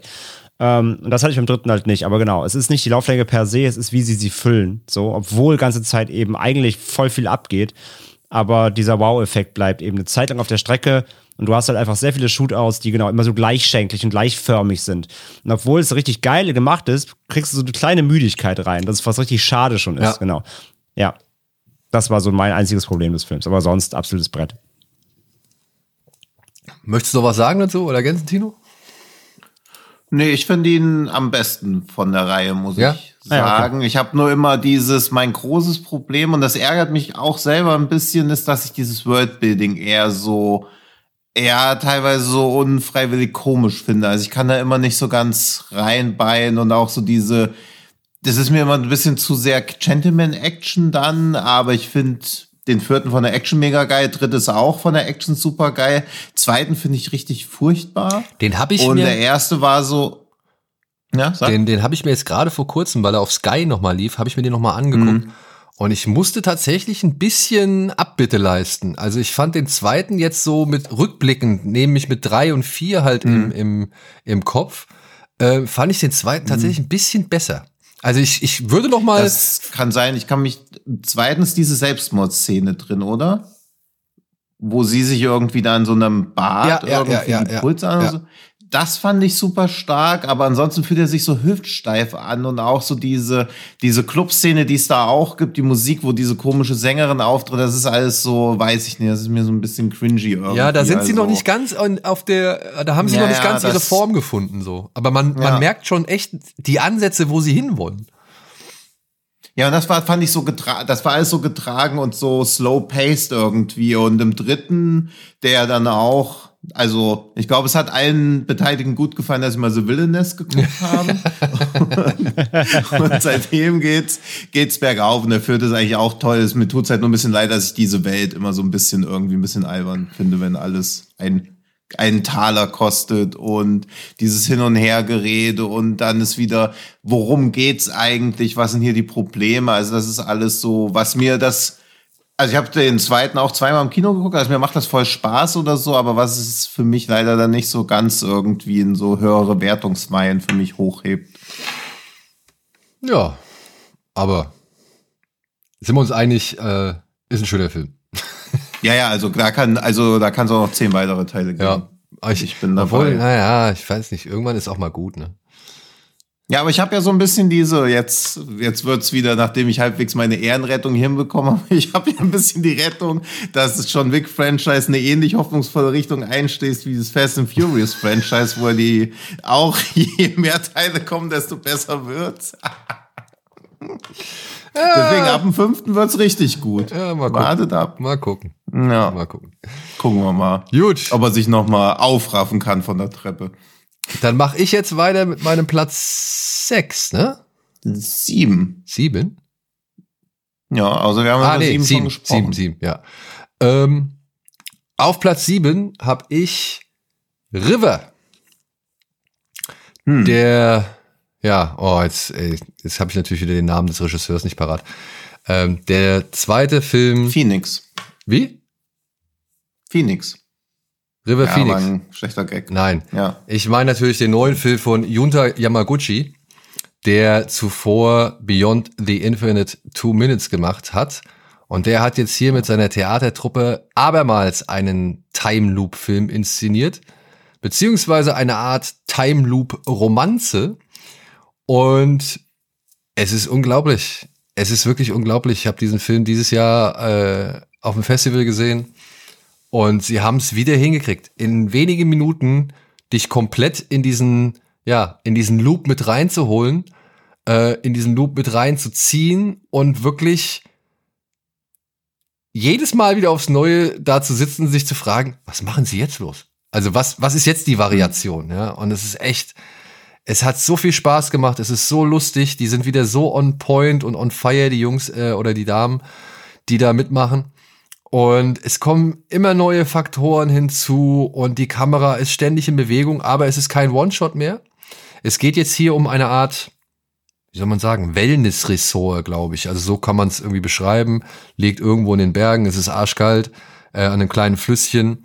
Und unter anderem treffen sich zwei ehemalige Schulfreunde, um miteinander zu essen und zu trinken.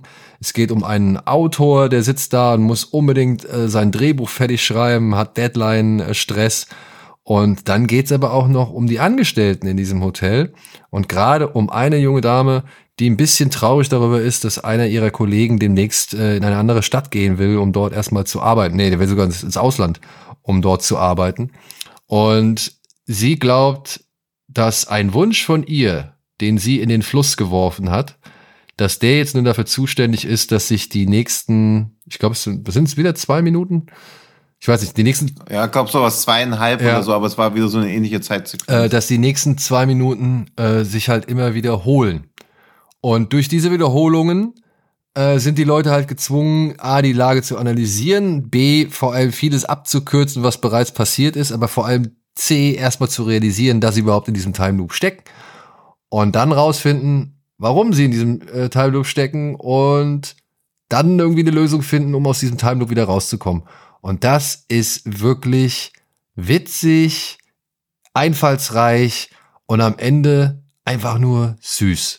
Ein richtig süßer, schöner Film mit jeder Menge cleverer, spaßiger Ideen und halt nochmal aus diesem, aus diesem ja, aus dieser Zeitspielerei nochmal einen echt schönen Film kreiert.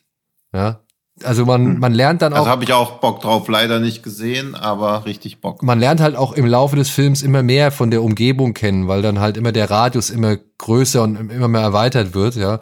Und gleichzeitig, und da frage ich mich, wie sie das hingekriegt haben, gleichzeitig gibt's auch noch Wetterumschwünge. Und das habe ich, das stelle ich mir hm. schwierig vor. Da bin ich, da bin ich echt, hm. da bin ich echt mal äh, auf ein Making-of gespannt. Ähm, wie sie das alles gedreht haben. Also ja klar, der Film hat Schnitte. Hm. Also jedes Mal, wenn dieser Loop zu Ende ist, oder am Anfang, gerade am Anfang, wenn der Loop zu Ende ist, äh, wird immer wieder ein Schnitt gesetzt so. Aber trotzdem, ja, müssen sie entweder also sie müssen es halt immer stimmig zusammensetzen und auch das stelle ich mir dann schwierig vor, das alles wieder in dem mhm. gleichen Modus zu halten, so, ja. Also ich könnte mir vorstellen, dass sie da wirklich mehrere Takes hintereinander durchgespielt haben. Aber wie gesagt, ich bin gespannt, was da das Making-of irgendwie nochmal zeigt, wie sie es halt gemacht haben. Aber auf jeden Fall hm. einfach ein richtig schöner Film, der mit wenig Mitteln viel erzählt, beziehungsweise aus seiner Idee das Maximum rausholt und sowas kann man einfach nicht genug würdigen. Hm. Ja, glaube ich jetzt schon direkt. Also da sind so viele Vorschusslorbeeren ja. dran, aber richtig Bock drauf. Ja. Ja, Beyond Infinite Minutes für mich auch absolutes Highlight. Ich glaube auch mittlerweile mhm. vier, drei, vier Mal gesehen, jedes Mal abgefeiert, obwohl du die Formel kennst, obwohl du die, den Outcome kennst, du kennst die kleinen Gimmicks schon irgendwie trotzdem immer wieder Bock. Allein wie die spielen halt. Ja. das macht halt so Bock, denen zuzugucken, weil die halt so geil eingespielt sind, weil sie halt dieses Ensemble sind. Das merkst du halt einfach. Dass es halt keine Actor sind, die sich halt aufeinander einstimmen mussten, sondern die kennen sich und das merkst du so krass, finde ich. Und das macht einfach nur Spaß, denen zuzugucken. Da freue ich mich halt bei River auch schon wieder drauf. Ja, mhm. schöne Überraschung. Ja. Und äh, Grüße gehen raus an Stefan vom Weird Weekend Festival, äh, durch den ich den gucken konnte. Und an natürlich auch die ganze andere Crew vom Weird ja. Weekend Festival. War ein schönes, äh, schönes Wochenende. Gut, so, dann ist Tino jetzt dran mit sein? Genau, ich bin jetzt mit meinem Platz 7 und ich habe Platz 7 auch stellvertretend für die ganzen anderen Gerichtssaalfilme, die dieses Jahr rauskamen mit Saint Omer, Anatomie eines Falls und Kane Mutiny Trial habe ich Red Rooms. Und bevor ich was zu Red Rooms sage, noch ganz kurz zu Kane Mutiny Trial, weil wir eben schon so ein bisschen angeklungen sind, weil Lance Reddick spielt da seine letzte Rolle. Und dann ja, und dann hört der Film halt auf und es steht dann so dedicated to Lance Reddick und dann kommt das nächste directed by William Friedkin. Das war schon ein ganz schöner Hammer, weil es ja auch der letzte Film von Friedkin gewesen. Das ist so quasi zweimal so ein dedicated indirekt war, nur dass Friedkin halt noch nicht wusste, dass er sich auch selber dedicaten sollte. Das war Gut, traurig. Davon geht und, ja auch keiner ja, aus. Nein, nein, aber, aber es war dann so, wo ich schon so Lance Reddick da und ich wusste nicht, dass er mitspielt. Also ich habe halt Game Mutiny Trial geguckt, weil es halt dieses, basiert ja auf diesem, die Kane war ihr Schicksal. Ja. Nur, dass diesmal alles auf dem Schiff weggelassen wird und es halt einfach nur die Gerichtsverhandlung. Also komplett nüchtern, rational, nur diese Gerichtsverhandlung durchgezogen. Kiefer Sutherland spielt mit Lance Reddick, die restlichen Schauspieler auch gut. Ich kann jetzt aber keinen noch namentlich benennen und halt einfach so ein ganz nüchternes Gerichtssaal-Drama, so dass man jetzt so drüber streiten, ist halt auch doof, darüber überhaupt zu diskutieren, ob es jetzt ein letzter Film hätte sein müssen oder so, ob, aber also weiß er ja selber nicht, dass er dann sterben wird. Also es ist kein wirklich charakteristischer Film, finde ich, für Friedkin. Hat mir aber auch Spaß gemacht und ich wollte ihn auch nochmal erwähnen, auch wenn er jetzt hier bei Schrankengeschichte jetzt nichts zu suchen hat, weil noch Gerichtssaalartiger, Gerichtssaalfilmartiger als Kane Mutiny Trial gibt's glaube ich, kaum. Also es gibt auch keine einzige Szene, die draußen spielt, alles im Gerichtssaal. Die sind einmal kurz auf dem Gang, besprechen sich für 30 Sekunden, gehen wieder rein, das war's. Und ja, du hattest ja nämlich, Daniel, als du Anatomie eines Falls gesehen hast, ja auch gesagt, dass ich das richtig, dass sich ja Film wütend gemacht hat, beziehungsweise besonders dieser Staatsanwalt. Ja. Und ich war bei Red Rooms auch, nachdem ich ihn in Sieges gesehen habe, auch zuerst wütend. Und oft ist ja dann auch so, dass man so das Gefühl hat, boah, das hat mich wütend gemacht, Scheißfilm. Dabei ist es ja eigentlich eine sehr große Leistung, wenn es Film schafft, einen wütend zu machen und nicht, weil die Effekte scheiße waren oder weil man sich geärgert hat, dass man den zwei Stunden nicht irgendwie eine Wand angeguckt hat oder so. Und bei Red Rooms geht's um einen, ja, um ein Gerichtsverfahren gegen einen Mann, der Kinder beziehungsweise junge Mädchen qualvoll zu Tode gefoltert hat und eine Frau, die eine merkwürdige Faszination für ihn als Täter aufgebaut hat, plus einen Groupie von diesem Täter. Also es spielt sich, dreht sich so ein bisschen um diese ganze ungesunde Faszination für dieses Morbide, die man ja immer mehr entwickelt, beziehungsweise die durch True Crime noch befeuert wird und auch ein bisschen so durch diese, wie Menschen sich durch Technologie immer mehr isolieren, beziehungsweise immer mehr in so eine Einsamkeit abdriften. Denn diese Hauptfigur macht eigentlich nichts weiter, außer im Internet ab und an ein bisschen Online-Poker zu machen, damit sie irgendwie über die Runden kommt. Ab und an macht sie noch irgendwelche Model-Shootings und sitzt jeden Morgen vorm Gerichtssaal, damit sie auf jeden Fall einen Platz kriegt, um sich dieses Verfahren weiter anzugucken. Und es besteht eigentlich auch den ganzen Film über gar keinen Zweifel, dass der Typ wahrscheinlich der Täter sein wird. Also er ist schon so inszeniert wie jemand, der sowas macht. Das ist ein bisschen klischeehaft. Aber durch diese gesamte Gerichtssaalatmosphäre und nur dieser Wechsel zwischen ihrer Wohnung, wieder dieser Gerichtssaal, wo dieses Verfahren stattfindet, dann siehst du immer so diese hilflosen Mütter, die sich anhören müssen, was ihren Kindern angetan wurden.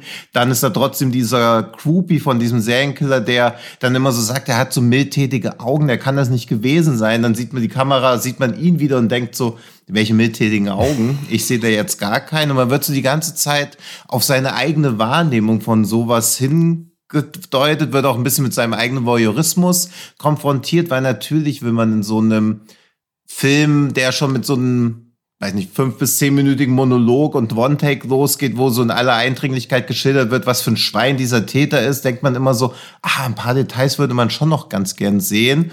Und dann geht der Großteil des Films auch mehr oder weniger darum, dass er es auf Video aufgenommen hat. Und diese Videos werden halt im Internet zu Höchstpreisen versteigert.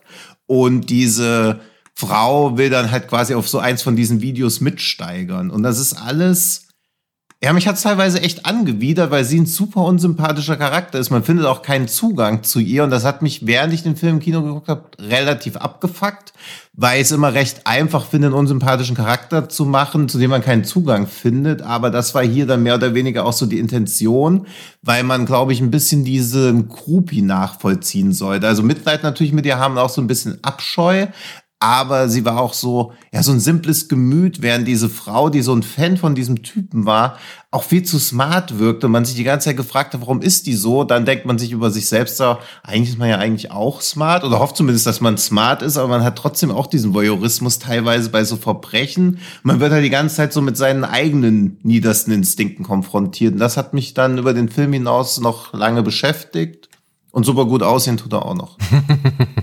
also der Film, nicht der Täter. Also das ist, glaube ich, ein Film, von dem wird man dieses Jahr noch hören. Weil der auch, also ich würde fast sagen, zusammen mit, mit Saint Omer und Anatomie eines Falls vielleicht wirklich das stärkste Jahr für Gerichtssaalfilme überhaupt.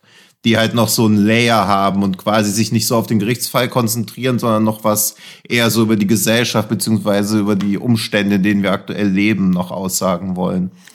Äh, ich wette aber, der wird mit einem richtig dummen Titel zu uns kommen, wenn er denn zu uns kommt. Ja, ja, im roten Raum hört dich keiner schreien. Oder? Ja, oder, oder, oder. Nee, der, der kriegt noch, ja. der kriegt irgendwas anderes. Sie war, sie wusste alles oder irgendwie sowas oder, oder, äh, in, in, in Liebe mit dem, weiß ich nicht, mit dem Verurteilten oder irgend so ein Quatsch. Ja, irgend sowas. Ja, oder auch irgendwie, weil sie auch so ein bisschen, weil sie hat so, was ich auch gut fand, hier auch gleich noch eine Honorable Mention von mir. Missing war natürlich auch super, ist aber nicht mein Top Ten drin. Bei Red Rooms werden Computer auch eingesetzt. Das ist ja immer, wenn man halbwegs selber einen Computer bedienen kann, verdreht man ja oft die Augen, wenn Leute irgendwas am Computer machen. Aber hier war schon alles sehr glaubwürdig umgesetzt, wie sie dann Sachen rausfindet, auch wie sie Sachen analysiert und so. Ich glaube, sie macht auch einmal irgendeine so Tonanalyse in Audacity, da wird Hackers Herz auch wahrscheinlich höher schlagen. also es war alles so, wo man sich auch, wenn man seit länger als zwei Wochen einen Computer hat, sich so denken, okay, das ist relativ realistisch. Es wird nicht irgendeine komische Suchmaschine aufgerufen, die dann Search heißt oder so.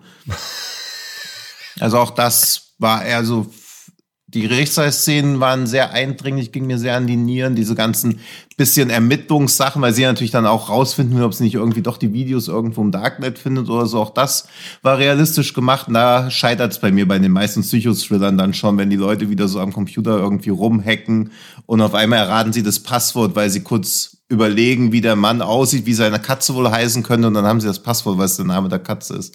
Also so ein Quatsch passiert hier nicht. Ja, Punkt. Ja. Red Rooms. Oder Room. Rooms. Rooms. Rooms. Spoiler. nee, ist kein Spoiler. Gut, André. Ja, stimmt, warum sind es denn Rooms? Okay, muss ich noch drüber nachdenken, warum es Rooms sind. Eigentlich könnte er nämlich, glaube ich, auch Red Room heißen, aber vielleicht ist das, ja, sich schon gleich für den zweiten Teil den Namen weggenommen. Dumm. ja. Red Rooms The Return. Ähm, ja. Mein Platz 7 ist ähm, Missing. Ah, guck mal. Ah, ja, lustig. Ähm, ja, ich bin ja so ein Sucker für solche, für solche On-Screen-Filme, wie man sie nennen möchte. Desktop-Filme, glaube ich. Oder Desktop-Filme, ja. Desktop-Filme. Ähm, mochte Searching total und Missing hat mich da genau wieder so erwischt. So, ich, ich mag das einfach total, dieses, dieses da reingesogen werden und miträtseln und auf die Details achten. Und das hat Missing für mich auch wieder sehr, sehr gut hinbekommen.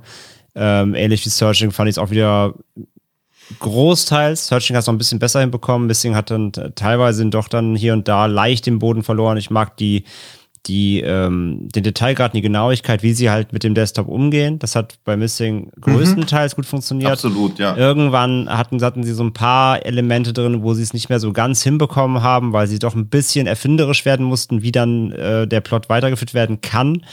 Ähm, wie gesagt, da hat Searching sich ein bisschen nicht so rausgewagt, aber ich fand trotzdem war es immer noch für mich glaubhaft genug, dass ich nie komplett raus war und das ähm, ist in Sachen Desktop-Subgenre ähm, immer schon noch eine Seltenheit, finde ich, ähm, weil es bei fast allen anderen Filmen immer einen Punkt gibt, wo man sich denkt, ah, okay, Moment, das ist jetzt aber schon echt ein bisschen albern oder krass an den Haaren herbeigezogen oder da, da, ähm, da achten sie nicht ganz auf die, auf die, auf die Nachvollziehbarkeiten. Das hat Missing wieder für mich gut hinbekommen, insgesamt auch mit den Apps und so weiter. Das sieht alles, das sah alles immer schön, schön so aus, dass es das wirklich geben kann und sie achten da auch wirklich auf, auf kleine Zeitabstände und so. Das, das mag ich halt. Da achte ich halt dann sehr drauf und das mag ich dann, wenn man sich da die größte Mühe gibt, das auch so zu verkaufen. Und ansonsten die ganze Story und so war wieder super spannend. Ähm, ich kam auch nicht auf den, auf die Auflösung, auch wenn sie im Rückwirken gesehen doch näher gelegen hätte, als man denkt.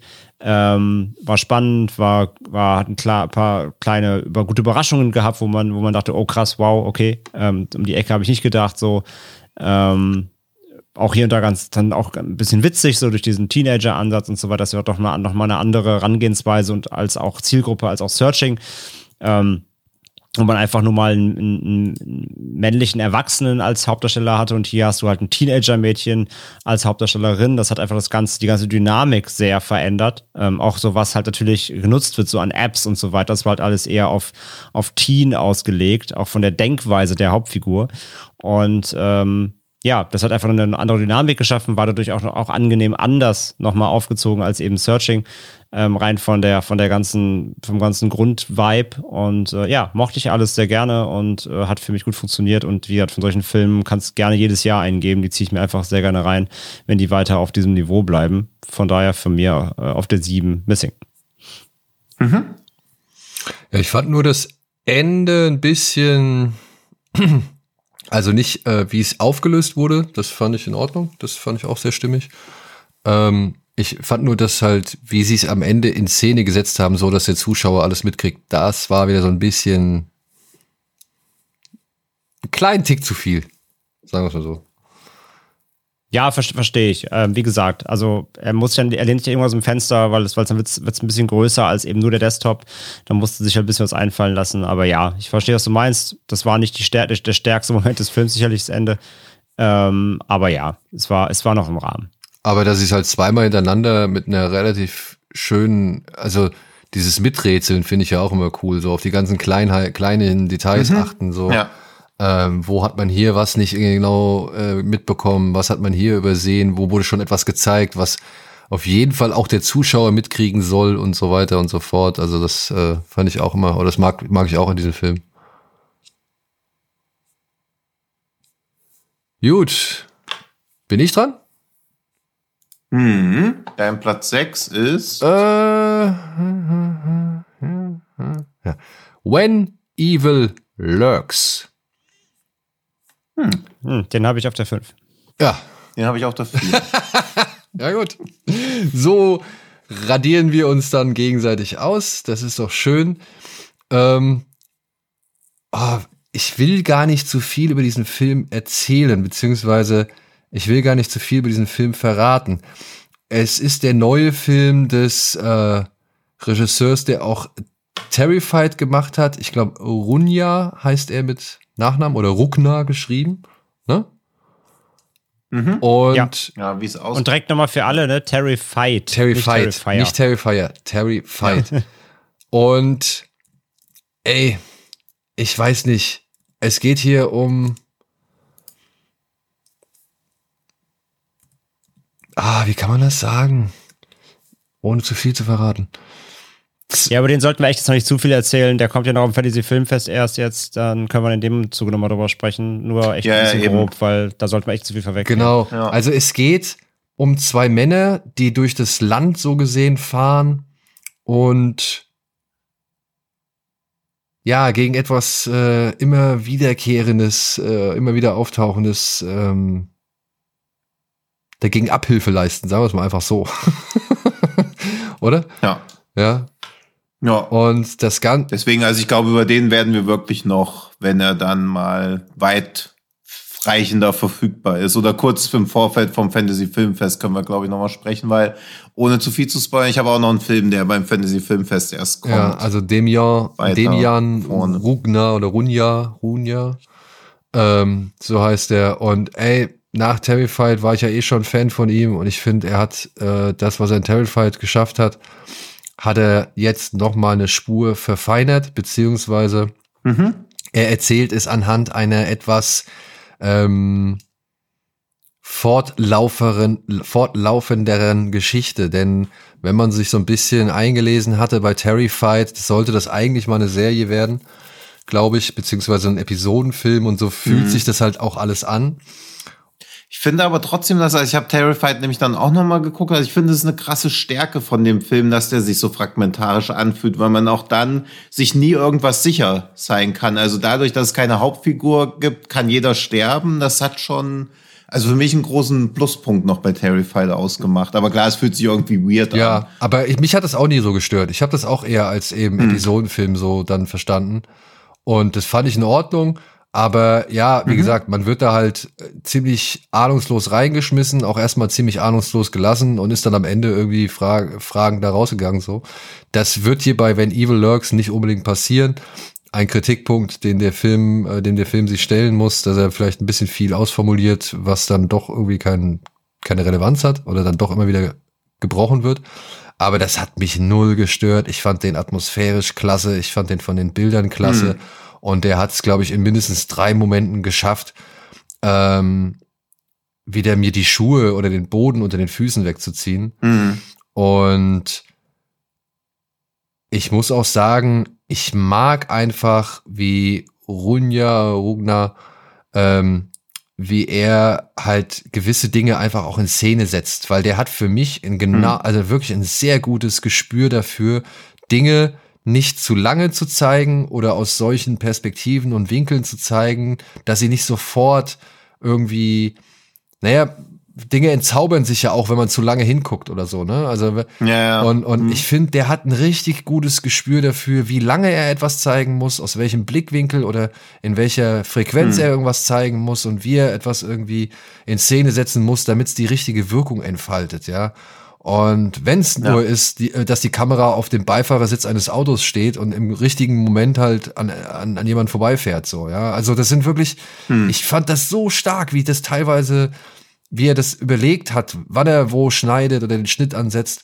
Und ja, ey, mit den Härten, die noch in diesem Film drin sind, ich, wir waren, wir waren baff. Wirklich, also ich, dass ich, ich habe laut hm. aufgeschrien, als ich gewisse Dinge gesehen habe in diesem Film. So. Ja, ich habe den ja auch in einem vollbesetzten Kino in Sieges gesehen. Das war auch schon, also normalerweise gibt's ja da auch bei harten Szenen, also manchmal gibt's da ja auch Applaus, wo man so denkt, oh, ob das jetzt nötig ja. war. Also irgendwie war die Szene ja irgendwie doch hart, aber hier gab's dann auch keinen mehr. Aber halt wahrscheinlich eine richtig gute Reaktion, oder?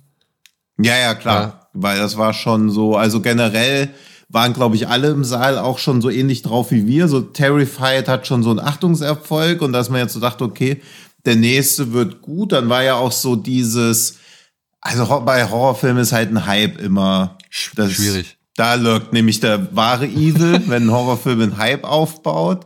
Aber das ist halt auch kein das ist halt so richtiger Feel-Bad-Horror. Also der geht schon echt an die Nieren. Also da ist auch die, alle Geweih das nicht. Also das hat man ja selten, dass man sich wünscht, dass bitte nichts Schlimmes mehr passiert. Ja. Weil eigentlich geht man in einen Horrorfilm und will irgendwie, ja, es könnte schon noch ein bisschen schlimmer jetzt werden. Ja, es könnte mal jetzt mal wieder jemand sterben. Aber hier denkt man sich ganz ach, bitte nicht.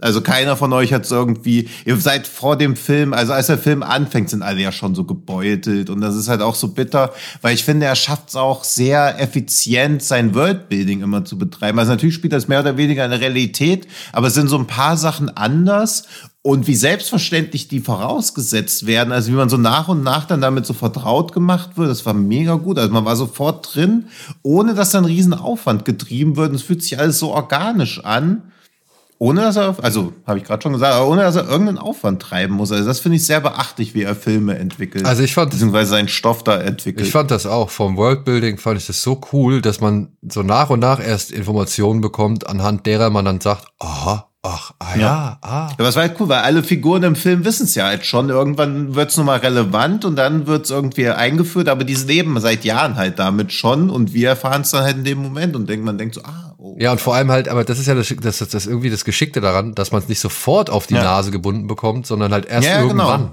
So, ja, nachdem man festgestellt ja. hat, okay, die leben halt einfach da, also dementsprechend müssen sie es thematisieren. ja.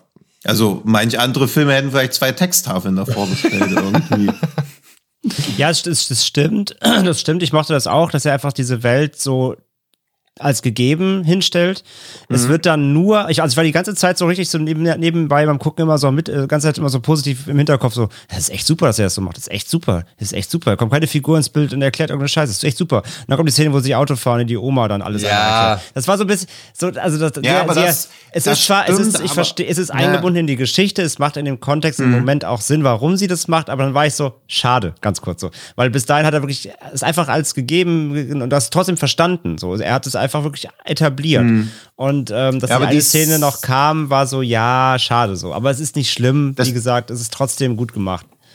Ja, aber die ist ja auch so ein bisschen, weil da ja auch irgendwie so klar gemacht werden soll, warum die beiden Typen halt so sind, wenn die Mutter redet, weil je länger man die Mutter erlebt, desto klarer wird auch, okay, deswegen haben die sich in der Vergangenheit schon so und so verhalten. Das mochte ich ganz gern, dass die, das, warum die so kaputt sind, beziehungsweise warum das halt auch also keine Figur im Film ist ja auch liebenswert. Man guckt ja da nur Leuten zu, die versuchen, das Beste aus einer schlimmen Sache zu machen, aber dadurch die Sache teilweise auch noch schlimmer machen. Also das ist auch so, dass man halt, wie oft man in den Film reinhüpfen will und die Leute schütteln, wenn man nur so, wenn man nicht nur so wenig Bock hätte, in dieser Welt auch nur eine Sekunde zu sein. Also das ist, und? Also ich habe mich, sehr, also es ist immer ein hohes Zeichen oder ein hohes Lob von mir, wenn ich mich hilflos fühle, wenn ich einen Film gucke und so denke, oh nein, bitte, ich will irgendwie, ich will weder, dass es weitergeht, noch will ich irgendwie in diesen Film rein, weil diesen Leuten helfen zu können, würde bedeuten, ich müsste mich auch in diese Welt reinbegeben, das will ich auch nicht, was soll ich nur tun? Und man muss dazu sagen, hm. die Szene mit der alten Frau, die du angesprochen hast,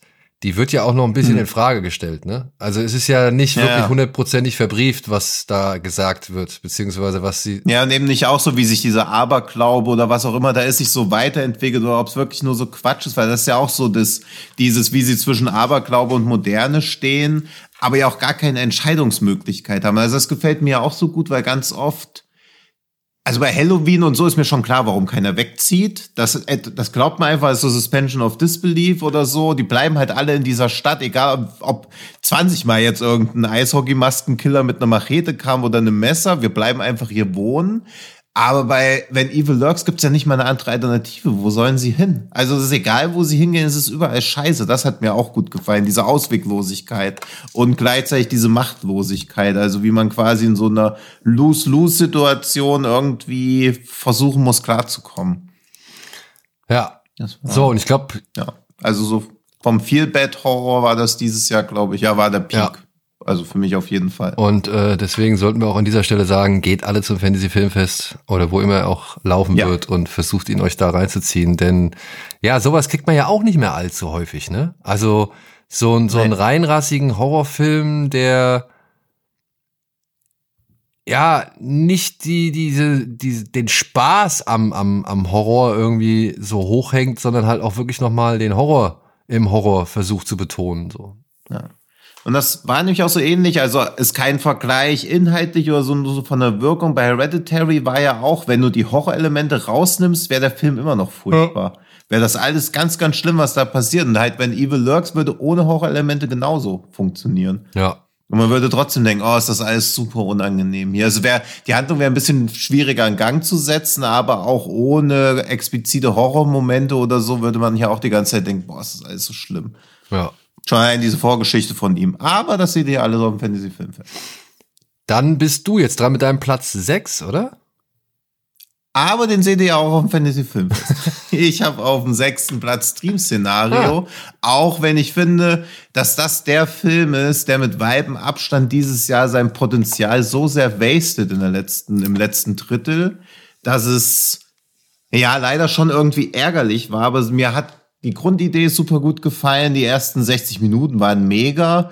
Und leider weiß man oder ahnt man bei so Filmen auch immer schon, dass sie nicht wissen, wie sie rauskommen sollen dass er jetzt da so einen denkbar ja langweiligen Weg oder auch fast schon sich selbst im Weg stehenden Weg wählt, das hat mich ein bisschen ja nicht mal geärgert, sondern eher so traurig gemacht, weil ich hier die Hoffnung hatte, dass irgendwie Borkley einen Weg findet, wie man aus so einer Story rauskommt, die ja eher mal irgendwann wie so eine lustige Idee auf einem Bierdeckel wahrscheinlich stand, bis sie es immer mehr ausgearbeitet haben, dass es eine Welt gibt, in der alle Menschen von Nicolas Cage träumen und Nicolas Cage dann wie so eine Art Fandom daraus entwickelt, aber dass gegen Ende dann so langweilige Fragen gestellt werden und auf einmal dieses komische Device noch aufploppt, das hat mich dann schon ein bisschen enttäuscht, aber. Ja, das Device wäre eigentlich trotzdem fand ich den eigener Film gewesen, ne?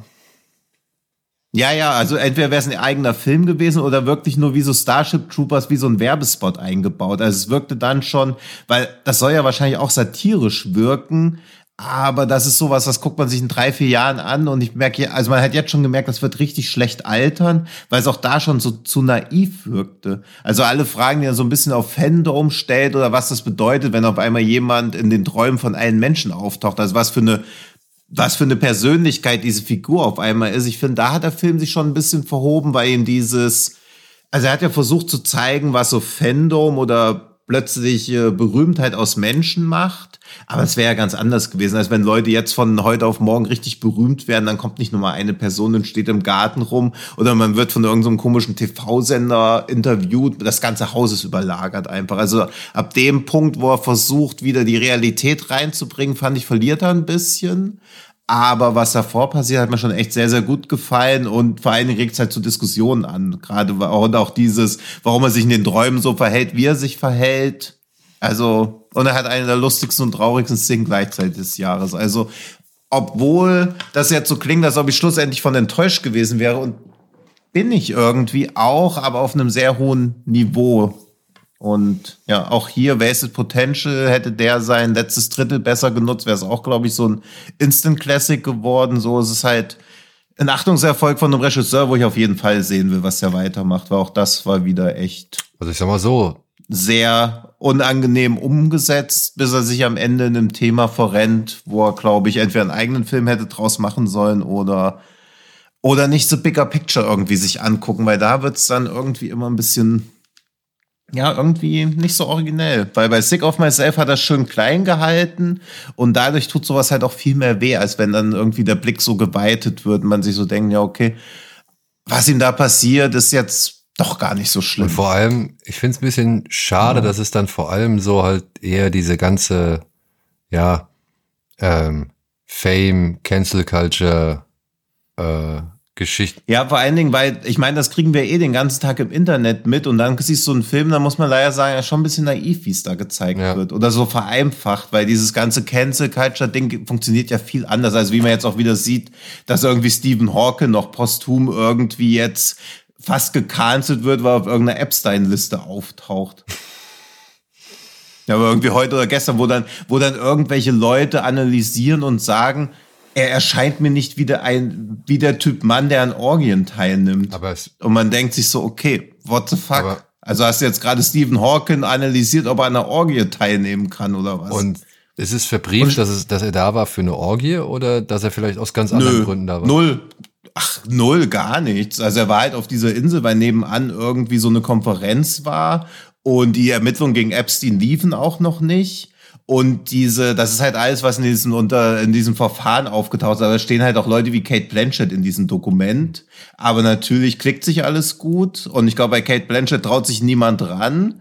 Aber dann steht auch so, also auf, wo habe ich es denn heute gelesen? Ich glaube web.de oder so, was immer, nee, bei dieses MSN-Ding, wenn man doch mal irgendwas in Edge machen muss, was immer so aufploppt, dann steht dann so, auch Stephen Hawking äh, taucht in den Epstein-Listen auf. Viele sind überrascht. Aber nicht alle, nur viele. Tja. Wo man so denkt, was zur Hölle ist das alles? Und was nur, ich weiß nicht, jetzt nur so meine, also dass diese Can Cancel Culture inzwischen so un unberechenbar ist und auch so absurde Wege annimmt, dass das, was im Dream-Szenario gezeigt wird, vielleicht vor zwei Jahren einem noch als zeitgemäß erschien, aber inzwischen denke ich mir, ey, wenn es dich so, also wenn die Cancel Culture so mit dir umgeht, hast du es noch echt gut erwischt. Oh. Ich finde die Idee halt spannend. Äh. Ja, die Idee ist geil, aber wie gesagt, ich finde bei äh, Sick of Myself hat das cleverer umgesetzt, weil da ist an den Figuren dran geblieben und hatte halt auch keine Sympathien für die Figuren. Also das ist ja dann irgendwie seit Dream Scenario dann erstaunlich versöhnlich, finde ich. Naja, aber die, die, ich muss sagen, die Kinder können ja, also die Familie kann ja nichts dafür. Ja, aber das macht ja dann gerade interessant. Ja, ja, aber ja. Ja. Ja, bei wenn Evil lurks, kann die Familie auch nichts dafür. So. Nein, aber ich, nee, aber, ich kann schon verstehen, dass der Film dahingehend also Sympathien für, für die Familie hat. Äh, ich fand Cage gegenüber war der Film eigentlich relativ. Ja. Also ich, Aber ich finde jedenfalls also, glaub in keinem Film, ach doch, mein Platz eins ist die Zeit noch schneller vergangen, aber Dream Szenario dachte ich auch so krass, wie, wie rasant das erzählt wird, wie funny das ist, wie hier eine Szene auf die nächste folgt, wie es immer unangenehm, aber auch funny ist, das war schon echt stark. Ja. Also, Und Cage war cool. Ja. Also, wie gesagt, ja. also eine ich, der zeitgleich lustigsten ja. wie traurigsten Szenen, die ich dieses Jahr im Kino gesehen also die ich dieses Jahr gesehen habe. Ja. Was auch eine meiner hier oft aufgestellten Thesen auch wieder bestätigt. Die ich jetzt, das mit einem Pups alles lustiger okay. ist. ja. ja. Hat dein äh, Platz 6 auch einen Pups, André? Ähm. Hat er einen? Gute Frage. Ich glaube nein. Aber ihr könnt mich gerne berichtigen. Oder hat er einen gehabt? Ja, auf jeden Fall sehr viele komische Geräusche. Ähm, und äh, es ist äh, nämlich ähm, The Animal Kingdom. Oh. Hm, oh. Der startet jetzt äh, diese Woche im Kino, glaube ich. Oder nächste. Ja, auch mit einem. Also der verleitet ist nicht so schlecht, aber wer soll da Bock drauf haben? Animalia oder so heißt er, ne? Animalia? Ja. Ja. Ah, ja, ja. ja. Weiß ich nicht, was an Animal Kingdom das große Problem gewesen Wahrscheinlich ist. Wahrscheinlich gibt's den schon. Aber. Ja, das kann sein. Also, ich würde darauf tippen, es gibt bereits schon genug Filme, die, oder ein, zwei Filme, die Animal Kingdom heißen und die werden hm. wahrscheinlich von einem größeren Rechteinhaber äh, ja, okay, ja. gehalten. Also dementsprechend Gut. könnte es einfach sein, dass es nicht möglich war, den Titel zu nehmen. Hm. Okay. Gut, du magst also keine Verschwörungstheorien. Nein, ist alles abgekartet. Ja. War jedenfalls auch eine große Überraschung für mich auf dem Fantasy Filmfest letztes Jahr. Ähm, wirklich schöner, herzzerreißendes Fantasy-Drama über, ja, weil wieder die Menschheit die Sachen ausstößt und verabscheut und äh, jagt und vernichten will, die es halt nicht versteht und nicht akzeptieren will. Äh, alles verpackt eben in eine äh, Story äh, über ja eine Welt, in der sich Menschen in diverse Tiere verwandeln. Und äh, sobald sie die Anzeichen davon entdecken, wissen sie schon, dass sie fortan das Leben eines, äh, ja, kann man schon was Aussätzigen sagen, äh, leben werden müssen. Und äh, geht hier um einen Jungen, der das eben widerfährt. Und der Vater findet das dann, äh, ja, raus und es gibt dann halt viele Drama-Momente, die der Film schön verpackt, aber ist auch eben sehr spielerisch und äh, wird eben versucht, eben das zu verstecken und eben, man kennt solche Versatzstücke eben aus vielen anderen Filmen, aber Animal Kingdom erzählt das wirklich alles sehr, ähm, ja, kleinteiliger, als man denkt einerseits, ähm, weil es geht halt hier schon um eine, ja, eine ganze ähm, es ist halt kein Einzelschicksal, aber er macht es zu einem gewissen Einzelschicksal, ohne aber die, das Worldbuilding da außen vor zu lassen. Aber es fühlt sich trotzdem alles irgendwie kleiner an, als, es, als man denkt. Aber das passt halt sehr gut, weil es eben um, um diese eine Geschichte geht, diesen einen Fall, in Anführungszeichen. Ähm, aber deckt damit eben die Facetten des, der ganzen Problematik der, ähm, ja, der, dieser Idee dahinter ab und mochte ihn halt wirklich, wirklich sehr, sehr gerne, ähm, ist sehr ans Herz gegangen, hat wirklich sehr intensive Momente, hat verspielte Momente, hat spannende Momente, ähm, hat überraschend auch gute, ich fand die Effekte ordentlich. Es gibt ein, zwei Momente, die waren ein bisschen uncanny, aber insgesamt fand ich auch die Darstellungsweise ähm, sehr, sehr cool, was bei solchen Filmen, die halt ernst wirken wollen und eine ernste Dramatik äh, oder Dramaturgie rüberbringen wollen, aber dann eben mit solchen Kostümen spielen auch mal kippen kann. Aber ich finde, Animal Kingdom hat auch das gut hinbekommen, dass es nicht albern wird, sondern eben die Ernsthaftigkeit ähm, immer, immer beibehalten wird, trotz allem. Und das hat mir auf jeden Fall auch sehr, sehr gut gefallen. Ähm, ja, und es ist einfach ein, wirklich ein schöner, schöner runder Film und es ist halt so eine Slice of Life Geschichte, aber in einer Welt, die eigentlich noch Potenzial sogar für mehr Stories bietet. Aber es geht hier halt, wie gesagt, eben um diese, um diese Einzel, dieses Einzelschicksal per se. Und äh, ja, wie gesagt, hat, war eine schöne Überraschung, habe irgendwie nichts erwartet und hat mich tatsächlich echt äh, ordentlich berührt und abgeholt und ey, rundum einfach ein wirklich schöner Film, den man auf jeden Fall sich angucken sollte, wenn man die Gelegenheit ähm, dazu hat. Ja, hat man ja Gott sei Dank jetzt nicht mhm. nur aufgrund des Fantasy Filmfests, sondern halt ja. äh, er kommt regulär ins Kino. Das regulär Kinostarts, genau. Ich meine, halt, ne, ist, könnte, ist vermutlich so ein Film, ja. der auch nicht überall läuft, wahrscheinlich wieder. Deswegen, wenn man die Gelegenheit hat und ein Kino in seiner Nähe zeigt, ihn dann auf jeden Fall reingehen. Ja, den habe ich mir nämlich auch wegen Potenzial für die Top 10 2024 aufgehoben. Also mich hat er auch sehr bewegt und ich fand auch, dass das einer der wenigen Filme oder was so was so im Arthouse-Kino jetzt immer mehr oder schon ewig passiert, ist immer so, dass so Missstände benannt werden, aber niemand will irgendwie eine Lösung anbieten, weil Lösungen ja immer irgendwie naiv sind und es ist irgendwie immer viel cooler, so, oh, ich stelle ja nur Fragen oder ich leg den Finger so in die Wunde. Aber Animal Kingdom versucht halt wirklich so einen konstruktiven Ansatz zu finden, wie man in sich veränderten Gesellschaftsstrukturen und Schichten miteinander trotzdem leben kann und so ein Miteinander irgendwie möglich ist. Und das fand ich irgendwie so, ja, schon so wholesome und auch so optimistisch, wie auch der Vater die ganze Zeit so Verständnis für den Sohn aufbringt. Der Sohn ist auch kein totales Arschloch. Die haben halt nur so ihre Reibereien, aber der Film versucht gar nicht aus diesem Vater-Sohn-Konflikt die Dramaturgie des Films rauszugewinnen. Das fand ich so wohltuend, weil man die ganze Zeit so dachte, oh nein, jetzt streiten die sich bestimmt irgendwie, dann müssen sie am Ende so zusammenraufen. Aber eigentlich sind die die ganze Zeit so ein Team, haben nur jeder auch noch so ihren eigenen Schüssel so am Start und die Dramaturgie entsteht aber eher daraus, dass man irgendwie einen Weg finden muss, wie man zusammenleben will, wenn die Gesellschaft sich verändert. Und dass das ein Genrefilm machen muss und da irgendwie Lösungsansätze für bieten muss, während Arthouse-Filme sich da drin genügen, zu sagen, ja, oh, die Gesellschaft verändert sich, ist alles ganz schlimm, schwarzblind. und das fand ich halt echt geil. Also das hat mir richtig gut gefallen bei Animal Kingdom. Der hat mich auch wirklich positiv überrascht, weil erst dachte ich auch, okay, das wird so bisschen zu verkitscht irgendwie, aber als ich dann so gesehen habe, ähnlich wie Evil, wenn Evil Lurks auch, wie effizient das Worldbuilding hier funktioniert. So am Anfang mit diesem Krankenwagen, wo man so als Zuschauer natürlich so denkt, krass, da ist ja so ein Mensch mit Tierfedern drin, was, was zur Hölle ist denn da los? Und dann aber die Figuren im Film sehen das und denken sich so, ja, okay, ist mal halt mal wieder sowas. Und man merkt so, ah, noch eine. Okay, krass, das ist ja, ja, also super mich richtig auch richtig begeistert. Ich muss leider sagen, also ich mag den und super Soundtrack. Ich mag den Film auch. Ich finde aber, mhm. ähm, das, was du eben angemerkt hast, Tino, da hätte er sich meiner, also für meinen Geschmack, doch ein bisschen mehr darauf fokussieren können, denn ich finde, der Film macht leider die eine oder andere Nebenhandlung zu viel auf. Da gibt's dann noch den halt den Vogeljungen, dann gibt's dann noch die Liebesgeschichte, dann die Bullies, der Vater hat noch sein Dings am, am Kochen, ja, dann hast du noch plötzlich Adele hm. Xanopoulos.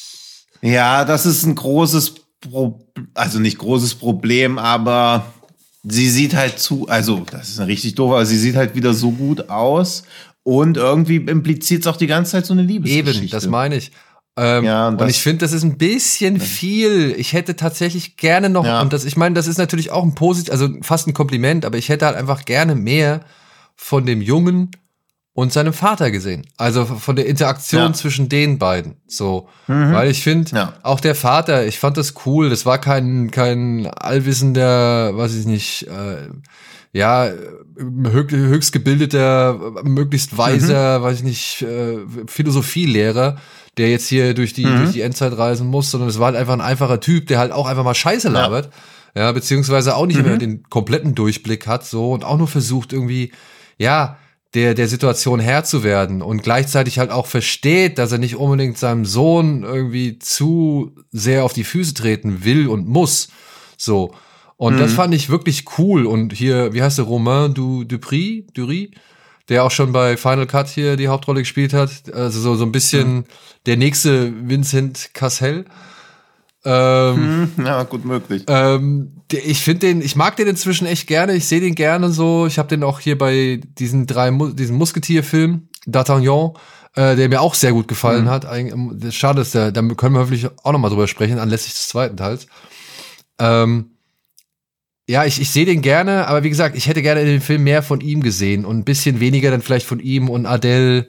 Also Frau Five Devils oder eben Blau ist eine warme Farbe. Ja, ja, das war ein bisschen dieses, aber das stimmt schon mit dieser, oder was mir daran auch wieder aufgefallen ist, wie selten man, also ich bin kein Vater, aber ich kann ja trotzdem empfinden, wie ich Vaterfiguren als realistisch empfinde, wie selten man realistische Vaterfiguren sieht, die halt auch mal so ein bisschen. Ja, kacke sind. Ja, auch irgendwie mit der Situation überfordert sind, aber ihr Bestes versuchen. Also mir würde auch nur Blaze einfallen, wo der Mentalist die Hauptrolle gespielt ja. hat, der auch nicht vieles richtig macht, wo man merkt, er bemüht sich.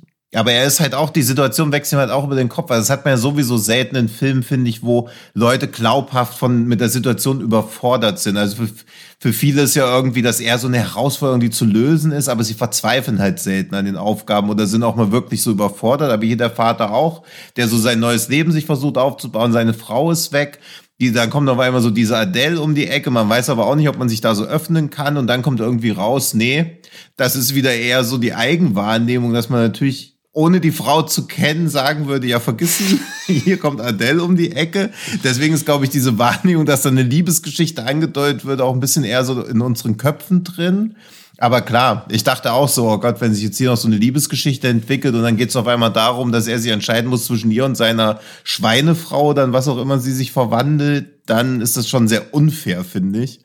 Das wäre ja. Aber weil das, das weil das wäre halt eine schwierige Fragestellung, weil wenn er sich für die für die Tierfrau entschieden hätte, was er ja machen muss, weil ansonsten hätte er wie das allergrößte Arschloch gewirkt, dann hätte man sich so gedacht, oh, weiß nicht, ob ich den Film sehen will, der sich jetzt so um mit sowas beschäftigt, während er vorher eher so ein Gesellschaft, gesamtgesellschaftliches Thema aufmacht. Aber ja, es war auch so, als ich Adele um die Ecke hab biegen sehen, dachte ich auch so, nein, es darf jetzt nicht in so einen Liebesfilm umgewandelt äh, Exarchopoulos, von der ich auch ein paar Filme dieses Jahr gesehen habe. Ja. Also beziehungsweise mehrere Filme dieses Jahr gesehen habe.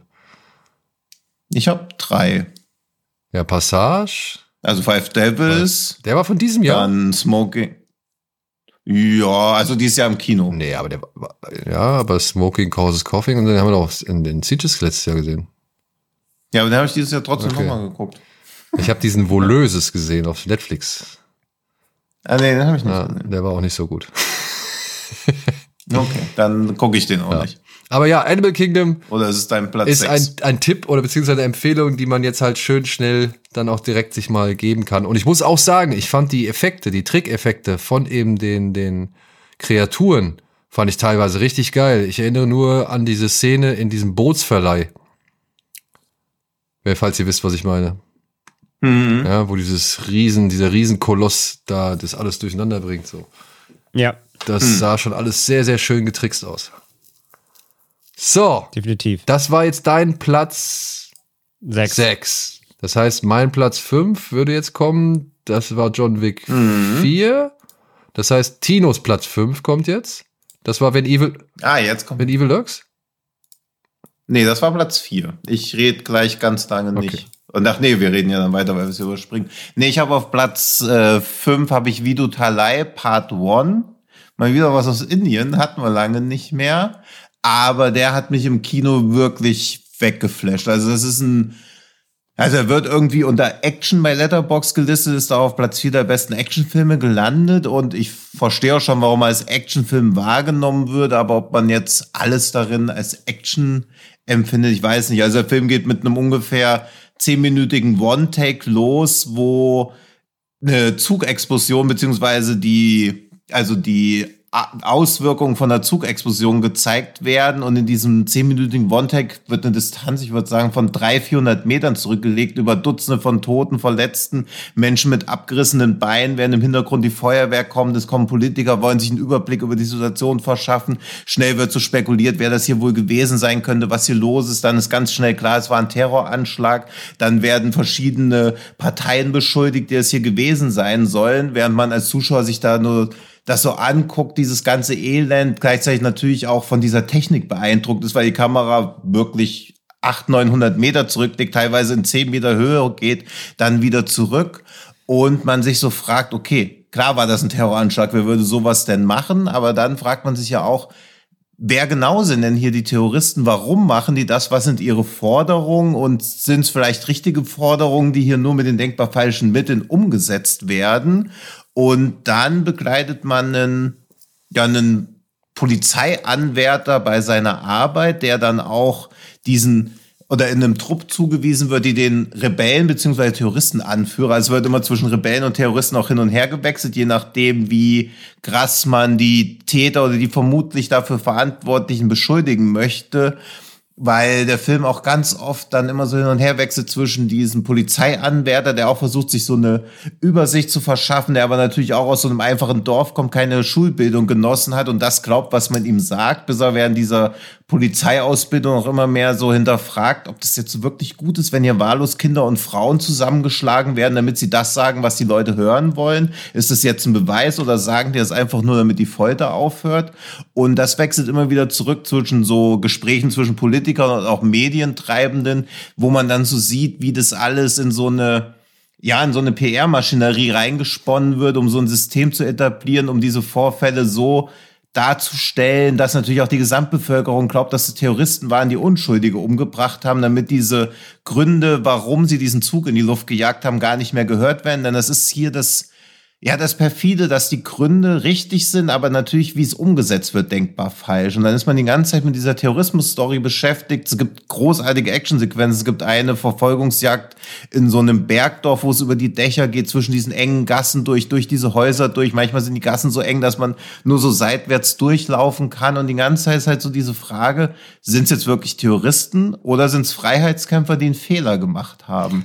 Und dieser Polizist ist auch in diesem Zwiespalt drin, denn natürlich muss er sagen, was die Polizei hören will. Gleichzeitig wird er dann aber auch, weil er eine relativ dunkle Hautfarbe hat, von den Polizisten dann gemobbt, bis schließlich gegen Ende auch relativ, ja, relativ eindeutig einfach gehasst und auch verfolgt. So dass er sich dann auch so denkt, die Leute, wo ich irgendwie teilhaben wollte und ich wollte hier irgendwas Gutes bei der Polizei machen, diese Naivität fällt mir jetzt komplett auf die Füße, aber ich kann mich jetzt auch nicht den Terroristen anschließen. Also diese, Unmöglichkeit, eine Entscheidung zu treffen, die nicht sein ganzes Leben kaputt ficken wird. Aber beide Alternativen sind irgendwie scheiße. Das hat mich sehr gefesselt, aber auch sehr zermürbt und technisch fand ich den einfach brillant. Das sind aber zwei also, sah Filme. wahnsinnig gut aus. Also jetzt der erste Teil draußen, der so ein bisschen so alles etabliert und ja, also kein Spoiler, aber es gibt gegen Ende natürlich so ein bisschen einen Cliffhanger und das war schon, also ich nehme stark an, dass der zweite Teil auch ebenso stark sein wird, weil die, also der erste Teil endet dann auch so ein bisschen mit so einem Ausblick auf den zweiten Teil und was man da schon an Szenen gesehen hat, das war schon krass. Und ich war ja nach den ersten zehn Minuten, also nach diesem One-Take, wo ich so dachte, okay, das ist schon krass das ist schon krass. Und dann geht's halt immer noch weiter. Und da sind, glaube ich, also 50, 60 Statisten. Dieser Zug ist einfach kaputt. Dann bricht von dem Zug auch noch was ab. Dann stürzt noch irgendwas runter. Und man denkt so, krass, ich habe keine Ahnung, wie sie das gedreht mhm. haben. Hm. Und es ist aber auch sehr beklemmend. Also es ist natürlich technisch beeindruckend, aber es ist sehr beklemmend. Also es ist nicht so, dass man so denkt, geil, geil, geil, hier geht die Action ab. Weil auch die Action im Film ist halt immer sehr rau, sehr schnell und halt auch eher immer wie so eine Hetzjagd. Ja, den, den gibt's doch nicht bei Netflix, ja, oder? Nee, leider noch nicht. Ja, auf den warte ich auch noch. Da bin ich echt gespannt. Mhm. Den One-Shot hat es uns ja mal gezeigt. Das sah schon echt gut aus. Ja. Ja.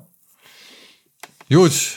Und ich finde es halt schön, dass so in so einem Actionfilm so viele von diesen Sozio-Themen, ohne dass man halt ein Drama draus machen kann, weil sowas kann man sicherlich auch komplett anders erzählen aber das weiterhin so wie so ein Actionfilm zu verpacken, plus diese Settings halt, sie sind halt wirklich komplett im Dschungel und seine Aufgabe ist dann halt auch immer nur Essen hinzufahren und das ist auch schon fast wie so ein Todesmarsch, weil die Straßen so ganz eng sind, links und rechts geht's 200 Meter runter und er muss da einfach nur so Wasser und Brot und so Lebensmittel hin und her fahren und man denkt so, okay, das ist ja schon ein richtiger Höllenjob einfach und dann gibt's immer noch irgendwo unterwegs Sprengfallen, also es ist so, also ein Albtraum, wie sein Berufsleben eigentlich aussieht.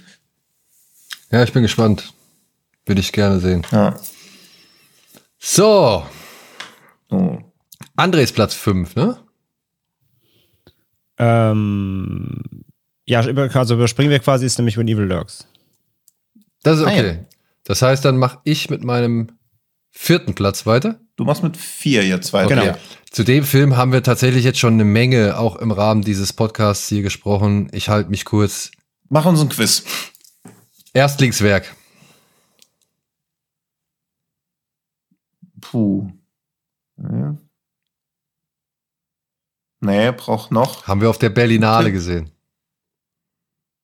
Ah ja, Talk ja. ja. Ja, Stimmt, ja, ja, man vergisst immer, dass ein Erstlingswerk ist, was glaube ich schon ein Kompliment genug ja, ist. Deswegen äh, Talk to Me. Ich habe nicht viel erwartet. Ich habe mich einfach gefreut, dass die Jungs irgendwie was, also jetzt ihren eigenen Film machen dürfen und habe einen Film bekommen, der für mich, obwohl so vieles darin so bekannt drin vorkommt, so frisch und, und neu oder beziehungsweise so einfach cool annehmbar gewirkt hat, äh, mit Schauspielern, die unverbraucht waren, die das alles sehr glaubhaft drüber gezogen haben und mit echt ein paar wirklich fiesen, harten Momenten und einem wirklich sehr runden Schluss.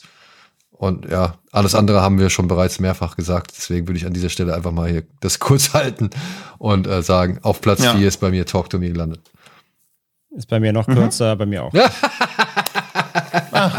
Funny. Ja, ich meine, oder? Ich meine, ist dem noch was hinzuzufügen? Nee, ey, wie gesagt, Nö. wirklich, wirklich super. Also ich mag den so gerne, hab den jetzt mittlerweile dreimal, glaube ich, gesehen. Äh, nee, zweimal. Dreimal, zweimal? Ja, auf jeden Fall ähm, hat nichts verloren an der Wirkung. Ist wirklich ein richtig hm. schönes Ding.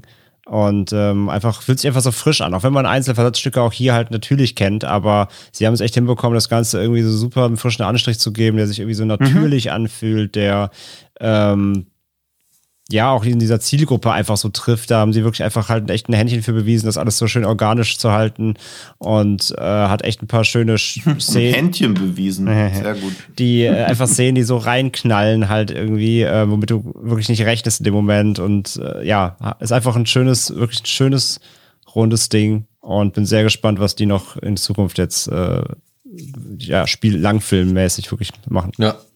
Mhm. Ja, ebenso. Dann wäre jetzt Tinos 4, wenn Evil lurks, ne? Das wäre, wenn Evil okay, lurks, und ja. Andres 4 ist Talk to Me. Ja. Dann wäre ich jetzt dran mit meiner 3, oder? Ja. Okay. Exakt. Was habe ich denn auf der 3? Ja, da habe ich einen Film, äh, da freue ich mich drauf, wenn ich den jetzt demnächst nochmal wiedersehen kann, weil er hat mich wirklich schwer beeindruckt. Es ist ein Zeichentrickfilm äh, für Erwachsene. Er spielt in der Zukunft. Hm. Und er kam aus dem Nichts raus. Ich habe nichts bei gedacht. Die Macher haben fünf Jahre irgendwie gebraucht, um das Ding zu realisieren. Er heißt Mars Express und ich bin wirklich von diesem Film echt geflasht worden. Ich fand den richtig stark. Haben wir hier, glaube ich, auch schon etwas ja. breiter besprochen. Es ist schon ein bisschen groß. Den habe ich mir auch für 2024 aufgehoben in naiver Erwartung, dass er vielleicht hier ein Release ja? bekommt. Okay. Weil, ja. ey, also ein Zeichentrickfilm wirklich straight an ein erwachsenes Publikum gerichtet mit Versatzstücken aus mhm. natürlich aus, aus Ghost in the Shell und weiß nicht, Pet Labor und alle möglichen Animes, die man so kennt, aber der dann am Ende noch daherkommt und original Leben und Sterben in LA irgendwie zitiert oder beziehungsweise es wie Leben und Sterben in LA macht. Ähm, plus der Score, die Grafik, die Härten, der Umgang mit Sex und, und das alles auch noch knackig äh, als Film Noir Ermittlungsgeschichte in, in 90 Minuten oder ich glaube weniger sogar noch erzählt. Umwerfend. Umwerfend. Ja. Und auch hier wieder, wie gut das Worldbuilding. Also die ersten drei Minuten waren schon, wo man zweimal so dachte, oh, wie gut es einfach 85 war. Minuten. Also wie effizient der so das ganze Szenario irgendwie da erschafft. Ja, also allein diese, dieser erste Mord so gesehen, ne, mit den ganzen Ja. technischen Eigenschaften, die da äh, zu, zu inszeniert werden und äh, direkt irgendwie etabliert werden. Und dann auch diese, ich fand das ja auch, das, das ganze Design, das hat alles wirklich sehr stimmig in diese Welt gepasst und hatte geile Ideen so und ah, ich, ich finde Ja. den großartig. Ich hoffe, der kriegt, Ja, ich hoffe, der kriegt auch ein, ein. Release hier, ey. Also, Ja, hoffe ich auch stark. ja. Ja, meine drei war ja Chikatanda Double X. Okay. Dann ist André jetzt dran. Mhm. Oder wolltest du noch was Meine zum Mars drei- Express sagen, falls du den gesehen Ich habe den nicht gesehen, leider, nee. Ah. Aber äh, klingt auf jeden Fall auch super. Ey, spannend, wirklich, ja. ähm, an, an Animationsfilmen habe ich dieses Jahr äh, wenig Besseres gesehen oder wenig, was mich mehr irgendwie beeindruckt hat. Nicht, weil es mir unbedingt ans Herz gegangen ist, sondern weil es halt eben auf seine Art und Weise irgendwie so einzigartig und, und irgendwie cool und, und ja, äh, hart und, und, und erwachsen war irgendwie und vertrautes irgendwie, ähm, vertraute Versatzstücke halt zu was, in was eigenem umgesetzt hat. Das, das hat mich echt alles beeindruckt. Mhm. Das war alles so, so Ja. komplett on point und, und stil und selbstbewusst. Ja. Also, Ja, okay. Ja, klingt echt super spannend, ja. ja.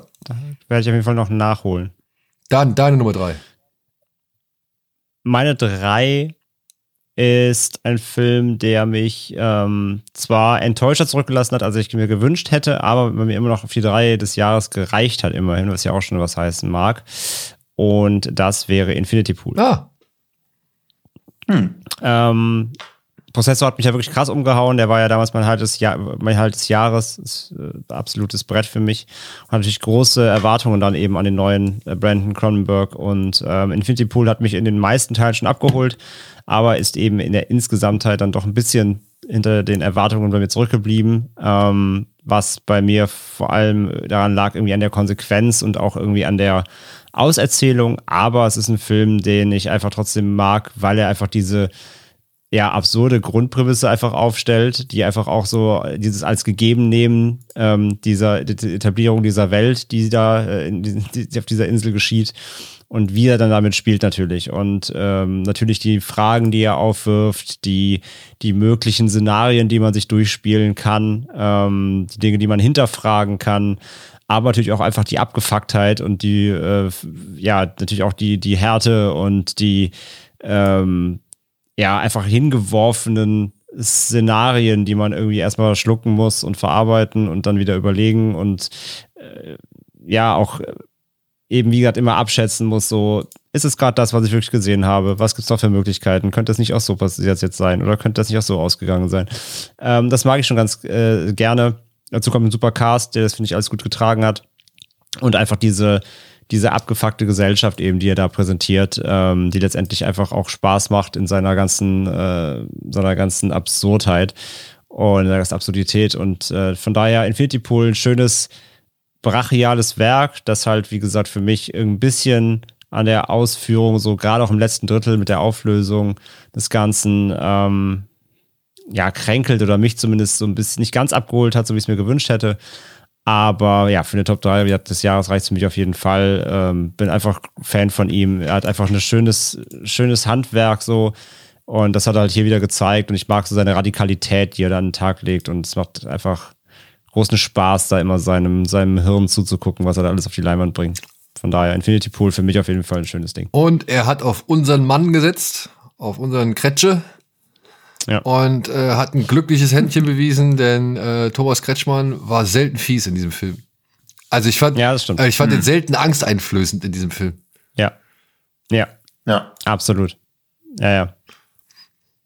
Ja, wie gesagt, er verliert sich halt so am Ende so ein bisschen in seinem, in Bisschen, seinen ja. Absurditäten so und man hat nicht genau, also ich hatte am Ende nicht so genau äh, die die Ahnung, was ich jetzt hier mitnehmen soll. Ob es jetzt dieser Tourismus ist, der da so angeprangert wird, beziehungsweise dieser dieser First World Tourismus so, ähm, ob es generell diese Möglichkeit, die zur, zum Missbrauch einlädt, natürlich dann halt auch eben von den wohlhabenden Nationen, ob die irgendwie ein bisschen angebracht, also ob das irgendwie das eigentliche Thema war oder generell hm. dieses, ich fühle mich nicht genug, ich äh, brauche noch irgendwas in meinem Leben, um es irgendwie vollständig rund zu machen, so. Also da sind ja viele Sachen mit drin.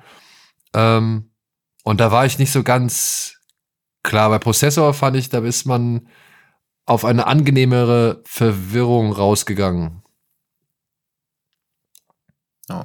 Aber ich mag halt trotzdem, also lieber, tausendmal lieber sowas wie Infinity Pool, also irgendwie den, die siebte Fortsetzung von irgendwas oder der 13. Haunted House Horror oder so. Also immerhin kann man gut drüber diskutieren und ich war schon eher, na, unzufrieden mit dem Film, aber natürlich habe ich über den trotzdem mehr nachgedacht als über die meisten anderen Filme, die ich dieses Jahr gesehen habe.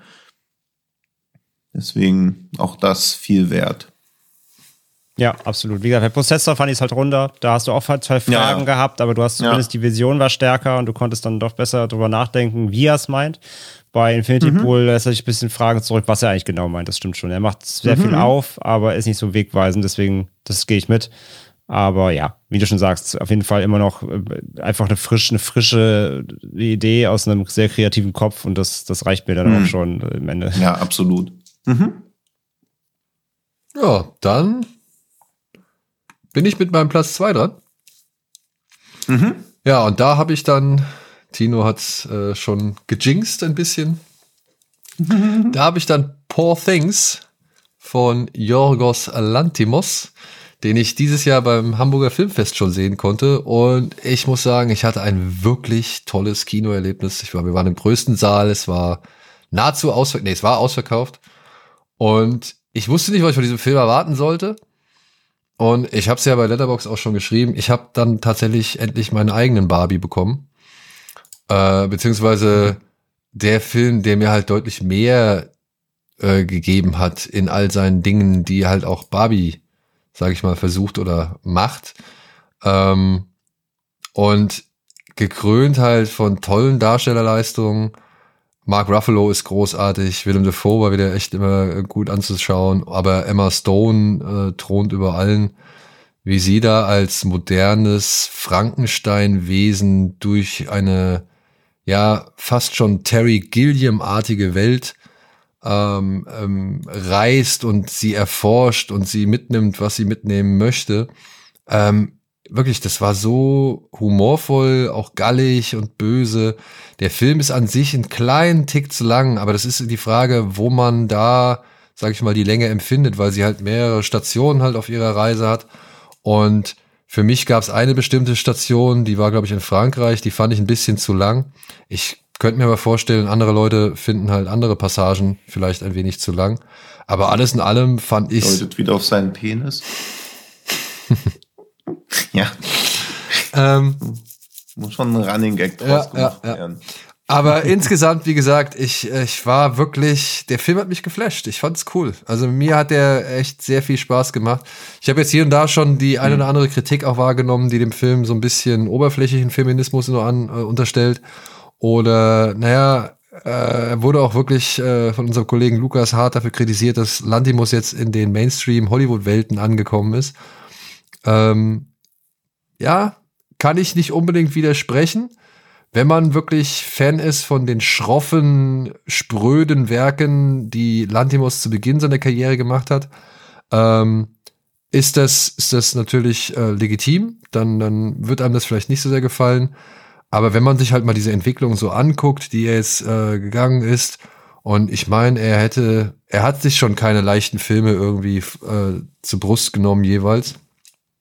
Und er hatte jetzt halt mit The Favorite mal einen Film, der auch ähm, im Mainstream deutlich mehr angekommen ist als zum Beispiel ein The Killing mhm. of the Sacred Deer und schon weit mehr als ein Alpen oder Dogtooth. Ähm, dann, dann finde ich das in Ordnung. Also ich meine, ey, ist doch schön, wenn, wenn äh, jemand, sag ich mal, mit seinem Stil oder beziehungsweise seinen Stil halt erstmal weiterentwickeln kann und dann halt auch irgendwo ein Publikum, also ein größeres Publikum damit erreicht. So, das ist trotzdem halt keine leicht verdauliche Kost, die hier geschildert wird, äh, weil der hm. Film allein schon sehr nackt ist, was in Amerika für ihn auf jeden Fall zur großen Hürde wird. So. Aber wenn ich jetzt sehe, dass der bei den Golden Globes, äh, dass Emma Stone äh, den Globe gekriegt hat, dass, dass der Film den Globe gekriegt hat, so, dann, ja, hey, wenn es das ist, was Amerika, sag ich mal, noch als schräg und grotesk gutieren kann und womit es irgendwie noch Preise geben kann, dann soll mir das recht sein. Ich hatte eine Menge Spaß mit dem Film.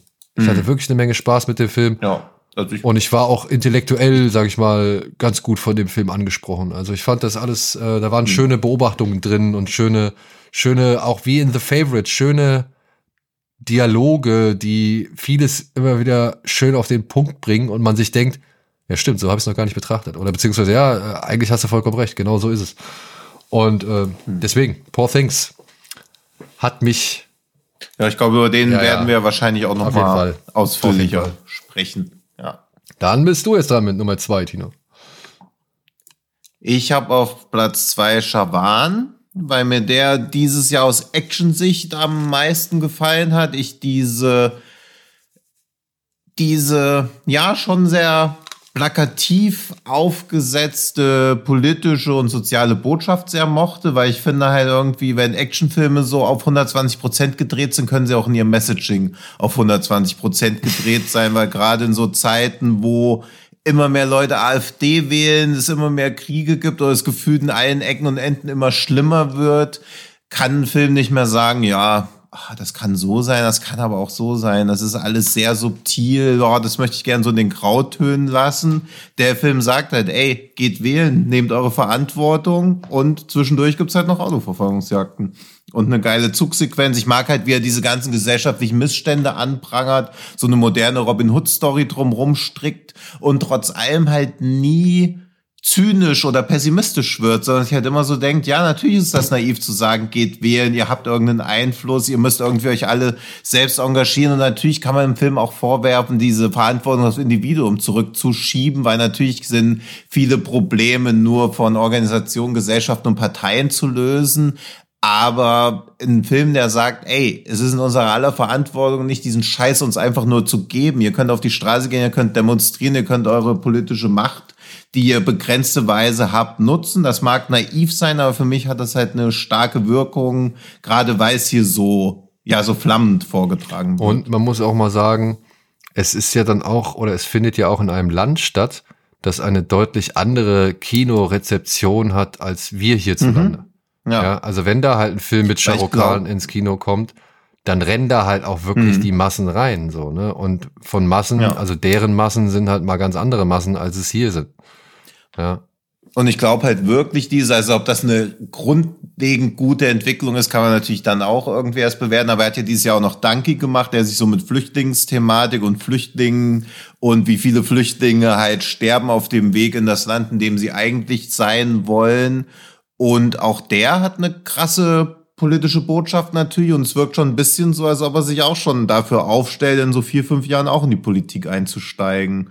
Und ob das dann gut ist und ob, wie er seine Politik umsetzt, weiß man natürlich nicht. Und ob das überhaupt passiert, ist jetzt natürlich sehr educated und wild guess hier, aber nahezu alles als die aktuelle politische Situation in Indien ist eigentlich eher willkommen. Deswegen finde ich das auch umso stärker, dass halt ein Muslim sagt gegen einen Hindu-Politiker, der 85 Prozent der Leute hinter sich hat und wo Muslime auch immer stärkeren Repressalien ausgesetzt sind, dass der dann sagt, hey, ich bin der beliebteste Mensch in diesem scheiß Land, geht wählen, ändert irgendwas, sonst wird's für Leute wie mich hier immer beschissener. Das ist halt schon stark. Also ich, mir würde kein anderer Schauspieler einfallen, der sich halt in seinen Filmen so stark politisch einsetzt, eben weil man sich halt immer diesem Vorwurf ausgesetzt sieht, dass man Einfluss nimmt auf die Menschen, aber wofür sind denn Filme nicht da, wenn nicht auch irgendeinen Einfluss auf Menschen zu nehmen? Und wer da irgendwie Propaganda drin sieht, darüber lässt sich diskutieren, aber ich finde schon, dass Filmemachende oder Schauspielende auch irgendwie ihre gesellschaftliche Verantwortung da irgendwie nutzen können. Nicht müssen, aber wenn sie es machen wollen, ich bin. Zumal dabei. ja vieles. Wenn es einer politischen, wenn es einer Politik entspricht, die ich auch eher natürlich unterstützen würde. Also klar, wenn jetzt irgendwie Clint Eastwood wieder irgendeinen Film machen würde, wo er so sagt, hm, wir haben hier ein bisschen zu wenig republikanische Führung im Land, das müssen wir verstärken. Dann gehe ich natürlich auch auf die Barrikaden, aber wie halt bei allen Dingen, wo man Einfluss nehmen kann, gibt es halt immer eine richtige, also eine gefühlt richtige und eine gefühlt falsche. Richtung. Ja, der Film prangert ja aber auch vor allem, ähm, ohne jetzt irgendwie jemanden bewusst äh, in der Führungsebene anzugreifen, hm. prangert er ja. ja. vor allem sehr viele Missstände im Land an, die, wie ich jetzt äh, dann ja. auch gelesen habe, irgendwann danach, ja auf wahren Tatsachen basieren. Ja, auch die Zahlen, die, die Zahlen, die sie im Film sind, nennen, die Vorfälle, die ja. da passieren, eben gerade so in Landbevölkerung, ja. mit, mit der Landbevölkerung und so weiter, das ist basiert ja alles mhm. wohl auf Ereignissen, die geschehen sind und die er da halt recherchiert ja. hat und rangezogen hat als Beispiel dafür, wie falsch es in diesem Land läuft. Und äh, mhm. hey, Rukh Khan vor President, ja, es gibt, why not, ne? Es gibt andere Leute, die haben es auch not? geschafft. Ja, und diese, diese Pharma-Selbstmorde sind halt schon seit Jahrzehnten so ein Streitthema, weil verkürzt gesagt, also du kannst in Indien dich versichern, also eine Lebensversicherung abschließen, danach begibst du Selbstmord, wird die Versicherung ausbezahlt. Und für viele Farmer, wenn so zwei, drei Jahre lang die Ernte scheiße läuft, ist das halt die einzige Chance, die Familie zu enden. Ja, also. Und das ist halt schon bitter. Also es sind pro Jahr so 15.000 bis 30.000 Menschen, die auf diese Art und Weise ums Leben kommen. Die Zahlen reduzieren sich schon runter, aber das ist natürlich Wahnsinn, dass sowas passiert. Also im Westen sieht man oft, oder gab mal gefühlt so eine Zeit lang immer so, wo jemand auch eine Lebensversicherung auf sich abgesetzt hat, weil sie Krebs hatten und dann so einen Profikiller engagiert haben, damit er sie umbringt. Und dann haben sie aber mitbekommen, so eine Fehldiagnose, irgend so einen Film gab es mal in den 90ern oder so aber ich weiß auch nicht mehr. Ich weiß nur, dass ich hier mal irgendwann im ZDF gesehen habe, fällt mir gerade ein. Wo es hier aber jedenfalls wie so ein Luxusproblem wirkt, dass man Lebensversicherung auf sich abschließt und dann wirklich Selbstmord begehen will. Und in Indien ist es halt für Teile der Landbevölkerung quasi die einzige Möglichkeit, eine signifikante Summe zusammenzubekommen. Und darüber gibt's auch einen guten Film, wo man auch denken würde, Jorgos Lantimos könnte sich den auch mal angucken, wo auch so ein Farmer Selbstmord begehen will. Und dann kriegt's aber die örtliche Zeitung mit, macht einen Artikel drüber und dann kommen so die ganzen TV-Teams aus ganzen, also aus dem ganzen Land, weil sie den Selbstmord live übertragen wollen im Fernsehen weil das natürlich eine gute Quote bringt. Dann kommen halt noch Politiker, die ihn so einspannen wollen und alle sind dann so, bring dich doch um, nee, bring dich nicht um und er weiß dann irgendwie gar nicht mehr, was er machen soll. Und das war richtig bitter. Also auch super witzig, aber wo ich teilweise auch dachte, boah, ist das zynisch hier alles. Ja, das könnte. Aber mir fällt mir der Name leider jetzt nicht ein. Aber um den soll es ja auch nicht gehen, der ist nicht aus 2023. Ja. Ja, und ich meine, Javan hat schon ein paar ganz geile Se Sequenzen, ne? Allein diese, diese. Ja, ja, eben, also klar, wegen der Action, wenn er nur diese Botschaft hätte, würde ich halt auch sagen, ich find, ja, nice try. Gut, ich finde nur, er hat eine Tanzsequenz zu viel. Ja, da kann man geteilter Meinung sein. Aber klar, also ja, würde jetzt auch nicht sagen, dass wenn eine Tanzsequenz raus wäre, dass ich so denken würde, öh, hier fehlt ja. doch was. Ich frage mich nur welche, ja. aber ich äh, glaube, die im Knast, die würde ich, die, ja, gut, die im Knast würde ich lassen. Ja, ja, die im Knast ja. ist mega. André. Ja. Endspurt. Dann die Nummer ja, zwei, ne? Tanzt bei dir ja. auf zwei. Ja. Mhm. Ja, da habe ich einen Film gewählt, der vielleicht ein bisschen aus der Reihe fällt für unsere Verhältnisse, aber der für mich nicht so nichtsdestotrotz ein Genrefilm in dem Sinne ist und ein Genre bedient vor allem, was ich äh, ja leider auch im Kino sehr unterrepräsentiert finde. Und äh, muss einfach sagen, er hatte kaum im anderen Film so viel Spaß letztes Jahr. Und äh, das ist der Dungeons and Dragons. Ja. Schön. Ja. Schön, dass ja, der schön. hier nochmal Erwähnung findet. Ja. Ähm, ich finde so Fantasy-Abenteuer ist einfach, das, das fehlt einfach. Und der Film hat da wirklich alle Punkte bei mir abgeholt, die ich irgendwie daran mag. Und ähm, ich hatte ja wirklich gar keine Erwartungen, das wäre eine Katastrophe. Und äh, wir hatten den ja damals bei, äh, bei Rocket Beans ja in der ähm, Fan, in eurer Fan-Community-Vorführung äh, ja gesehen können, schon ein bisschen vorab. Und haben jetzt dann auch nochmal gesehen gegen Ende des Jahres. Und ähm, der funktioniert auch beim zweiten Mal immer noch super. Und das ist einfach, das ist so ein, einfach so ein geiler Feelgood-Film, der dich so reinzieht, den kannst du so, der lullt dich so ein, der ist, hat einen geilen Cast, der ist überraschend witzig, äh, also wirklich hat gute, guten Humor, gutes Gag-Timing. Ähm, alle alle äh, Darsteller haben echt da, spielen wirklich sehr, sehr gut auch zusammen. Hätte ich echt nicht erwartet, dass das so geil harmoniert. Ähm, hat eine schöne Abenteuerreise, eine Heldenreise, etabliert die Figuren gut. Hat ein nices Worldbuilding.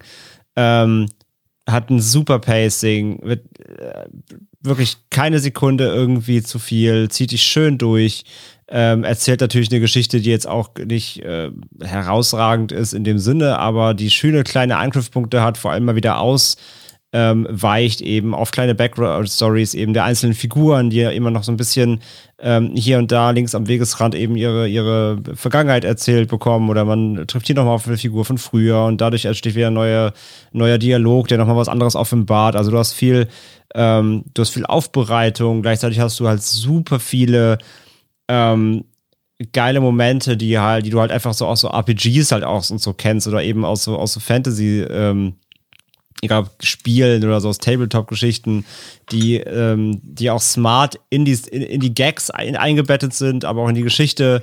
Allein die Szene auf dem Friedhof, die, wo, wo sie immer die, ja, die Leichen ja. wieder erwecken und immer drei Fragen haben. Ich habe mich totgelacht. Oder, ähm, hm. oder wo sie da über diese Brücke müssen und dann diesen Stab da aus dem, aus dem Hut zaubern, der dieses Portal schießen kann. Das ist, die Portal das ist so hm. genial das ist so, ja, das sind, das sind so Momente, genauso, das wird ja auch in so einem Game passieren. Oder was, was habe ich eigentlich auch für Items in der Tasche? Ah, ja, wir packen erstmal alles aus und gucken, was ich noch habe. Irgendwas wird schon helfen, so quasi. Und das sind so geile Momente, die der Film halt immer so einbettet, wenn sie gerade gebraucht sind, aber es wirkt nicht so aufgesetzt, sondern das ist so, ja, das ist halt so dieses Fantasy-Ding. So. Das, das kannst du dir schon erlauben, wenn du halt einfach High Fantasy machst. Das, das braucht kein Hand und Fuß so in dem Sinne. Ähm, das mochte ich echt total. Und das ist so ein Film, ey, von dem hätte ich gerne jedes Jahr einen so. Und das wird halt leider wahrscheinlich ja nicht passieren, weil er ja auch nicht. Ja, ja mal gucken, ne? Aber weil er ja auch nicht so der Massive Erfolg war. Und aber ey, das ist so ein Ding, von sowas wünsche ich mir wieder mehr. Und das hat wirklich so überraschend gut funktioniert, was ich halt dem Film, beim, für den Film echt nicht gedacht hätte. Und ähm, wie gesagt, beim, beim keinem anderen Film letztes Jahr wirklich so viel Spaß einfach gehabt und gelacht und einfach mhm. so drin gewesen und irgendwie so wohlig und gleichzeitig coole Action und Fantasy und Zauberer und Endboss-Fights und alles irgendwie geil zusammengewürfelt, ja. so ein Riesending irgendwie. Und, ja. Und auch so schön berührend. Also sowohl diese Szene, die eigentlich auch super funny war, wo sie sich quasi von dem Zwerg trennt, mehr ja. oder weniger. Ja. Und wie, wie berührend das aber trotzdem dann war, weil da so wirklich, ohne dass man dachte, okay, also klar sind die Charaktere cool, aber jetzt nicht besonders ausgearbeitet, aber das hat gut funktioniert. Und dann auch, wo er sich quasi für Freunde oder Familie quasi entscheiden muss. Also als es dann darum geht, wie man das einsetzt, worum es in dem Film eigentlich überhaupt geht, oder wonach sie die ganze Zeit suchen, wofür sie das nutzen wollen. Also auch mega gut. Also emotional hat es mich richtig gepackt an zwei Stellen auch. Also ich fand den auch richtig, richtig stark. Und diese schöne Mischung aus Animatronics oder eben digital. Also dass nicht alles rein digital war, ja. sondern dass da halt noch viele Figuren auch äh, animatronische äh, Kreaturen waren oder halt äh, Masken, hm, die ja. man so aufhatte, so allein vor am Anfang ja. der Gerichtsverhandlung, sowohl dieser Adlermensch als auch dieser Drache, ja, das, der da saß. Der, der, das ist der geilste. Jonathan. Ja, das ist echt gut, ey. Also ja, ey, und also ich, mich hat's echt sehr gefreut, dass diese Game Night Macher, den Game Night, den mag ich halt auch sehr gerne. Hm. Ähm, ja, den fand ich auch schon Dass super. die da ihren Humor wirklich so schön auf das übertragen konnten. Und was das Schöne ist ja, das ist ja ein Film, der mhm. ohne Meta-Humor auskommt, beziehungsweise dessen Meta-Humor in der Welt halt bleibt. Und das. Genau, der bezieht sich halt ja. auf die Welt. Ja. Und das finde ich halt, dass, mhm. das, das, die haben halt verstanden, wie man sowas macht. Da sagt keiner, lass mal Magic Card ja, genau, oder so eine ja. Scheiße, sondern das passiert halt organisch in der ja. Welt und wer sich halt viel mit Fantasy befasst, der weiß so, ah ja, okay, ja, ja, ja, ich weiß schon, was ihr da mal gemacht habt. Und ich mhm. weiß noch, nachdem wir dieses Kinoscreening hatten, ne, da kam einer auf mich zu, der irgendwie wohl auch Dungeons Dragons Spieler war und der meinte, ey, das ist so cool. Da gibt's am Ende diesen Kampf, wo dann halt so ein Brunnendrachen zum Leben erweckt wird, so ein steinerner ja. Drachen. Und das mhm. war für mich halt einfach, okay, das ist jetzt halt irgendeine CGI-Kreatur, gegen die müssen sie kämpfen, weil jeder braucht irgendwie seine Aufgabe. Und der meinte dann, der, ja. der, der Gast meinte dann halt zu mir, ey, das war richtig cool, weil genau diese Attacke macht dieses Tier auch im Spiel. Also wenn du halt irgendwie das Spiel spielst und du kennst, mhm. du triffst auf so einen, ja, dann hat er da genau so eine Attacke gemacht, wie er halt auch in einem Spiel machen könnte. Und das finde ich dann halt wiederum mhm. nochmal richtig ja, geil, ja, das cool. dass du halt ja. dann sogar die Hardcore-Fans irgendwie mit so kleinen Details erfreuen kannst, so, ja, weil ich hätte das niemals erkannt, so. Und mhm. äh, das hat mich dann sehr gefreut. Und ich meine, sowohl er als auch ich hatten eine Menge Spaß an dem Film. Also wie, wie viel, wie viel, sag ich mal, äh, Zeugnis kann das noch, oder wie wenig Zeugnis kann das sein? Ja, also das ist, glaube ich, echt ein sehr schönes Kompliment, was man diesem Film machen kann. Und Chris Pine hat ja, wie gesagt, ja, und ich glaube, Chris also, Pine hat ja jetzt doch so ein hm. bisschen Hoffnung gemacht, dass es einen zweiten Teil geben könnte.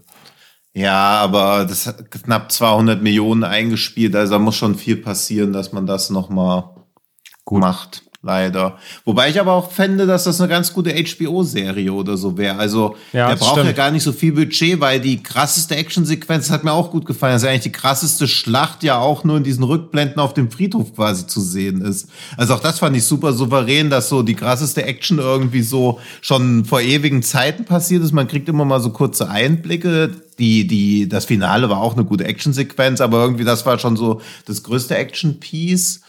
Und ich glaube auch, dass diese ganzen Bezüge dieser, wie heißt er denn, John Francis Daly war ja auch bei Freaks and Geeks, hatte eine der Hauptrollen. Mhm. Und ich glaube, da kommt schon ein bisschen dieses Dungeon and Dragons Ding wahrscheinlich her oder so, dass er sich da ganz gute Bezüge irgendwie zu bewahren konnte. Aber auch der Cast. Aber finde auch stark. Also, Chris Pine ist so gut in dieser, in dieser Funktion, also der, der passt ja. so gut in diese Rolle, beziehungsweise in dieser Funktion. Mhm. Da ist der, Hugh Grant ist ja. mega gut als dieser schwächliche Böse. Und Michelle Rodriguez, ey, auch. wirklich also selten so sympathisch ja. äh, wieder erlebt. Ja. Also. also ich hatte nach Game Night ja auch echt hohe Erwartungen und so und dachte auch so, oh, bitte lass es nicht zu viel oder nicht zu viel so ja, so High-Concept-Fantasy sein, aber dass es dann wirklich auch so diesen Game-Night-Humor sich bewahren konnte, aber gleichzeitig auch diesem Fantasy-Setting so krass treu wird und auch nie irgendwas Lächerliches, sondern es ist halt alles einfach guter, lockerer Humor, der nie so erzwungen ja, wird. Also wenn man sich da mal zum Vergleich den Warcraft-Film noch anguckt.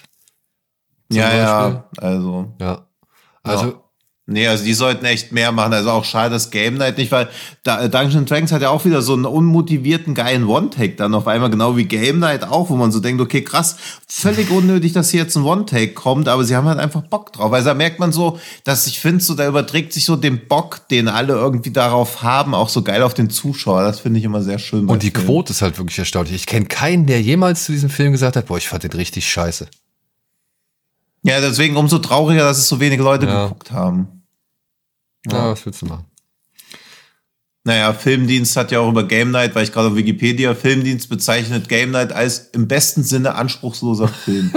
ja, aber was, was, was willst Also ja, aber er hat schon echt gute Ideen. Also dass das dann, dass das immer so das Musterbeispiel für Anspruchsloses mit diesem Kompliment im besten. Und wenn man sich halt so viele ver vergleicht, äh, vergleichbare Romcoms oder, oder Comedies anguckt, die halt eben nicht so, ja. ähm, sag ich mal, so schön ihren Film zusammen konzipieren. Ich meine, allein der ganze Denzel Washington-Gag, äh, das mit den Glastischen. Ja, dann dieser Bruderkonflikt, also sind viele ernste Themen auch drin. Ja. Und habe auch halt so also. schöne wiederkehrende Gags, so, ja. Also, die, ja. die dann irgendwann. Ja, eben, dass selbst diese, diese Denzel Washington-Sache im Abspann noch aufgelöst wird. Also schon alleine der Abspann von Game Night hat halt mehr geile Ideen als die meisten Hollywood-Filme. Ja. Wie gut. Also völlig underrated, finde ich, die beiden. Also sowohl Game Night als auch Dungeons Dragons, als auch die beiden Regisseure, die ich eigentlich meinte. ja, hoffen wir, dass wir noch mehr sehen können von ihnen. Trotzdem. Ja, und hoffen wir doch mal, dass wir heute noch über Godzilla sprechen. Ja gut, wenn wir jetzt zu meiner Nummer eins kommen, dann äh, kommen wir dann? zu eben Godzilla Minus One. Ich meine, wir haben schon eine eigene Folge drüber gemacht. Äh, Tino und ich könnt ihr euch gerne reinziehen. Kann auch noch eine jetzt machen. ja, komm, es ist auch schon sechste Stunde hier für, glaub, für, für alle. Ja, ähm, ja. Wie viel haben wir schon auf der Uhr? Oh ja, gut. Ja, ey, was soll ich sagen? Godzilla Minus One. Äh, ich hätte es nicht für möglich gehalten, dass mich ein Godzilla-Film ähm, nochmal so erwischt und abholt und vor allem persönlich, persönlich wirklich zu Tränen rührt aufgrund von Aspekten, die mir in jedem Godzilla-Film eigentlich so gut wie scheißegal sind, nämlich die Menschen. Ähm, aber A, dass der Film sich so darauf konzentriert, B, dass der Film äh, der, sein, sein, seine Geschichte ins Jahr 1947 verlagert ähm, und C, dadurch halt Godzilla noch bedrohlicher, noch mächtiger, noch mehr als Urgewalt irgendwie wahrgenommen wird. Hey, super. Und dann obendrauf eine der für mich besten Szenen der Godzilla-Historie ever. Also die hat sich, die hat sich instant bei mir ins Herz gespielt vor allem, weil es halt so schön ist, wenn man bedenkt, sie zitieren hier Jaws und Jaws hat Spielberg gemacht, weil er sowas eigenes wie Godzilla machen wollte. Und äh, das, da, da finde ich, schließt sich so schön der Kreis, weil Godzilla, Godzilla Minus One nicht nur halt äh, dem, dem Original Godzilla von, von 54, ja, oder? 54. Ähm, Respekt mhm, äh, zollt, ja. sondern halt auch noch dann Steven Spielbergs Jaws auf eine wirklich fantastische Art und Weise. Und ey, die Bilder, die Musik, die Darsteller fand ich auch alle relativ cool, bis auf den Hauptdarsteller. Und ähm, trotzdem auch die Nebenfiguren haben eine Menge Spaß gemacht, haben mich da mit reingezogen und da haben mich, sag ich mal, äh, die Gefahr noch mehr wahrnehmen lassen. Aber trotzdem Bilder äh, wirklich von einer solchen Stärke und Schönheit, ähm, wenn, wenn Big G dann halt mal wirklich sein Atomic Breath, aber einen der stärksten mhm. der Geschichte irgendwie loslässt. Also, ähm, soll ich sagen, ich bin hin und weg. Also es, das war mein Blockbuster des Jahres mhm. und ich finde, dass ein Godzilla-Film mich bespaßt, ist sehr einfach. Aber dass man nach 70 Jahren nochmal so einen Fund rausholt, beziehungsweise direkt nach Shin Godzilla nochmal so ein Brett bringt, das finde ich schon sehr, sehr stark. Deswegen meine Nummer eins. Mhm. Ja, völlig nachvollziehbar. Was bei dir auf Nummer eins? Bei mir ist Hundreds of Beavers oh. auf der Nummer eins, den man Gott sei Dank noch beim Fantasy Filmfest sehen wird, weil der hat mich wirklich in Sieges komplett weggeflasht. Also ich bin ein bisschen mit so einer Befürchtung reingegangen, weil man wusste halt nur, okay, es wird so Cartoon-Slapstick-artiger Stummfilm, der fast zwei Stunden geht. Das kann, da kann man mehr, nach einer Minute merken, dass man einen 119 Minuten langen Fehler begangen hat weil man da jetzt drinnen sitzt und es funktioniert zu null. Und natürlich war so die Ausgangssituation, Sieges schon super. Der Regisseur war halt auf der Bühne, der war super funny. Der hat halt, also in Sieges wird immer alles auf Spanisch noch übersetzt. Und er geht halt so hin, sagt Hello und gibt dann der Übersetzerin das Mikro, sie so Olla, dann gibt sie es ihm zurück, dann sagt er so Ei und sie dann so Muy und dann hat er sie, jedes einzelne Wort hat er sie dann übersetzen lassen, was super funny war. Vielleicht muss man dabei gewesen sein oder so. Aber da musste ich schon richtig lachen, weil die Übersetzerin ja für sowas, also ist ja gar nicht für sowas vorbereitet. Die war dann komplett verunsichert. Dann kam auf einmal so ein Biber in den Saal gerannt, hat den Hauptdarsteller angegriffen. Dann haben die sich da so im Saal rumgeprügelt, während die Übersetzerin weiterhin jedes einzelne Wort auf Spanisch übersetzen musste, was er so auf Englisch gesagt hat. Und dann dachte ich so, okay, Hut ab. Das war zumindest schon mal funny, aber wahrscheinlich gehe ich in fünf Minuten wieder, weil dieses Schwarz-Weiß-Slapstick-Ding ist wahrscheinlich nicht so mein Cup of Tea. Aber wie der Spoiler, dass es bei mir auf Platz 1 steht, schon verrät, es war genau mein Cup of Tea. Weil man hat schon Wahrscheinlich hat man 6.000, 7.000, vielleicht 10.000 Filme gesehen, aber sowas habe ich halt vorher auch noch nicht gesehen. Mit was für einer Detailliebe hier so einzelne Running Gags aufgebaut werden, weil die Handlung ist schon sehr klein. So ein besoffener Pelzhändler erwacht in so einem äh, äh, zufrierenden Wald und will quasi das Herz der Tochter des örtlichen Händlers gewinnen, aber dafür braucht er möglichst viele Biberpelze, die er ihm hinbringt. Deswegen muss er die titelgebenden Handwirt auf Beavers erlegen. Und am Anfang geht er natürlich natürlich noch sehr ungeschickt daran. Die Biber spielen ihm dann auch so Fallen und das spielt sehr viel mit so Slapstick-Elementen. Also es ist offenkundig, dass das alles Menschen sind in Kostümen. Der Film macht doch gar keinen Hehl draußen. Es sieht alles, das klingt immer so doof, wenn man sagt, ultra trashig aus, weil natürlich ist es sehr, sehr elaboriertes Konzept, weil alles wie aus einem Guss aussieht. Also es sieht genau so trashig aus, dass es super funny ist, man aber nie denkt, das war billig oder so, sondern man sieht die ganze Zeit, was für ein krasser Aufwand in jede einzelne Szene geflossen sein muss. Und im Laufe der Zeit wird er halt immer elaborierter, findet raus, wie er das so fangen muss. Und das war schon fast wie so, ja, wie diese ganzen Survival-Videospiele, wo man halt so Systeme bauen muss, weil irgendwann merkt man halt Hundreds of Beavers, die kriegt man nicht mehr einfach tot, indem man sie mit der Axt erschlägt. Da braucht man Maschinen, die die am besten auch dann noch so automatisiert häuten oder irgendwie einfangen. Und es wird halt immer lustiger und jeder Gag funktioniert und dann sind halt so Running Gags, wo man so denkt, ah, okay, jetzt kommt wieder die zum fünften Mal diese Braun, das ist lustig, dann wird's aber wieder so umgewandelt und ich habe halt wirklich Tränen gelacht. Und der ganze Saal war auch so außer sich und es war Echt? mega. Also sowohl vom Aufwand als auch von der Comedy. Ich bin sehr gespannt drauf. Schauspielerisch mega gut. Ich bin wirklich sehr gespannt. Ja, das war abgefahren. Also und ich hatte bin echt Angst, gespannt. weil der Trailer, den Trailer fand ich schon gut, aber dachte so, das funktioniert doch niemals länger als eine halbe Stunde. Und dann dachte ich so, bitte lass es nie aufhören.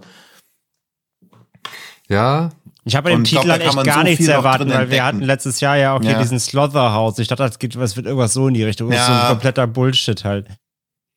Nee, nee, gar nicht. Super funny und auch wie viel Aufwand, wie viele geile Ideen und auch dieses, also ich glaube, wenn man Videospiele spielt, weiß man es noch mehr zu gutieren, weil halt viel dieses Try and Error hat. Also das quasi so, wie so Dark Souls-artig so Sterben dazugehört oder so dieses Failen, dann wieder probieren, aber dann passiert wieder was Unerwartetes. Man probiert halt immer und immer wieder diesen neuen Gegner quasi zu erlegen, bis man dem so gewachsen ist und dann zehn Minuten später denkt man, hä, wieso war denn das überhaupt ein Problem für ihn? Dann kommt halt die nächste Herausforderung. Das hat echt mega gut funktioniert. Da habe ich richtig Bock, den nochmal zu sehen. Ja, ich freue mich auch. Seitdem du ja, von Sitges, äh, seitdem du in Sitges davon geschwärmt hast. Ja. Ja. Und ich glaube nicht mal, dass ich ein Oversell, weil bisher waren alle, also haben noch nicht so viele Leute gesehen, aber ich war ja mit Uke in Sieges. Uke hat ihm auch fünf Sterne auf Letterbox gegeben, also es steht da bei Uke in guter Gesellschaft mit Aliens, Robocop, Die Hard und so. Gut, komm, dann äh, machen wir den Sack jetzt zu. André, was, ich bin gespannt. Was hat es auf deine Platz 1 geschafft? Ich bin jetzt auch gespannt. Ja. Ja, ging dann, ging einfach nicht mehr anders, sag ich mal. Ne? Also, ähm, auch wenn er in der Gesamthistorik vielleicht nicht natürlich den Platz 1 einräumt. Oha konnte ich mhm. aber mich nicht anders entscheiden als The Boy and the Heron ah. äh, auf Platz 1. Ah, oh, oh, ich habe jetzt gedacht, es kommt Evil Dead Rise. Auf keinen Fall. Der ist. Äh, ja, ich war schon kurz, wo ich so dachte, ja, okay, jetzt muss die Freundschaft wieder der ist hinter, alles überdauern. Der, der ist über die Käsereibenplanke gesprungen. Das okay. Nee, nee. Gott sei Dank. Ähm, nein, es, ist, muss, es muss Ghibli sein. Also ich äh, ja. äh, habe den ja jetzt gerade erst letzte Woche gesehen, weil ich die Previews von mhm. Weihnachten nicht geschafft habe, weil ich da schon nicht mehr in Hamburg war und bei mir in der Heimat, ja, kann man froh sein, wenn es einen Fernseher gibt. Kinos nicht so weit, äh, weit und breit. ähm, von daher konnte ich jetzt leider erst zum offiziellen Start erst sehen, aber ja, ich war absolut hin, hin und weg. Also, ähm, was da über die Leinwand wieder gezaubert wird, das hat mich so krass reingezogen. Das, äh, also natürlich hatte ich, hatte ich Erwartungen, aber ich habe versucht, sie auch ein bisschen zu drosseln irgendwo. Ähm, aber es, ich wurde schon wirklich fast komplett in allen Bereichen abgeholt, die ich mir irgendwie gewünscht habe. Es, dafür ist der Anfang auch so fast ein bisschen nüchtern war. Ähm, trifft so der erste Schlag, wenn der Film dann anfängt, natürlich so seine Magie einzusetzen, ähm, umso mehr. Und äh, aber guter, guter Hinweis mit Evil Dead. Ich fand ja, es gibt, äh, wenn der Film anfängt, ein bisschen frei zu drehen, da gibt es äh, meiner Meinung nach eine kleine Evil Dead-Referenz. Also wenn es nicht so ist, dann ist es nicht so, aber ich fand es schon äh, sehr, ähm, äh, ja, ich, ich, sag, ich, sag nur, ich, sag nur, ich sag nur Join Us. Ähm, das fand ich. Äh, ja, ja. Ja, ich muss, ja. ja. Aber auf jeden Fall, ähm, ja, und sobald es anfängt, äh, ja, fantastisch zu werden, ähm, dann wirst du wieder in eine Welt gezogen, die eben so nur Miyazaki erschaffen kann, einfach und hat wieder alle Punkte so getriggert. Die Animationen sind über alle Zweifel erhaben. Äh, wirklich unfassbar, wie der aussieht. Ähm, gab ja wirklich nur ein, ich glaube, zwei Szenen, die ein bisschen 3D mit reingebracht haben. Der Rest dürfte ja alles handgezeichnet sein, zumindest so wie es aussah für mich. Ähm, zwei Szenen, wo man merkt, dass das 3D genutzt wurde, um eine gewisse Tiefe zu erzeugen, was nicht hätte für mich sein müssen, aber ansonsten ja, sieht der einfach nur unfassbar aus. Der Score war super, auch wenn nicht so aufdringlich oder prä prägnant, sage ich mal, wie in vorigen Filmen. Er hat gut gepasst, aber er war nicht so ganze Zeit so präsent. Ähm, da fand fand ich fast, dass die, der, im Trailer wirkte die Musik krasser und pompöser als im Film. Dafür fand ich im Film das ganze Audio-Design generell, das Sounddesign war der Oberhammer.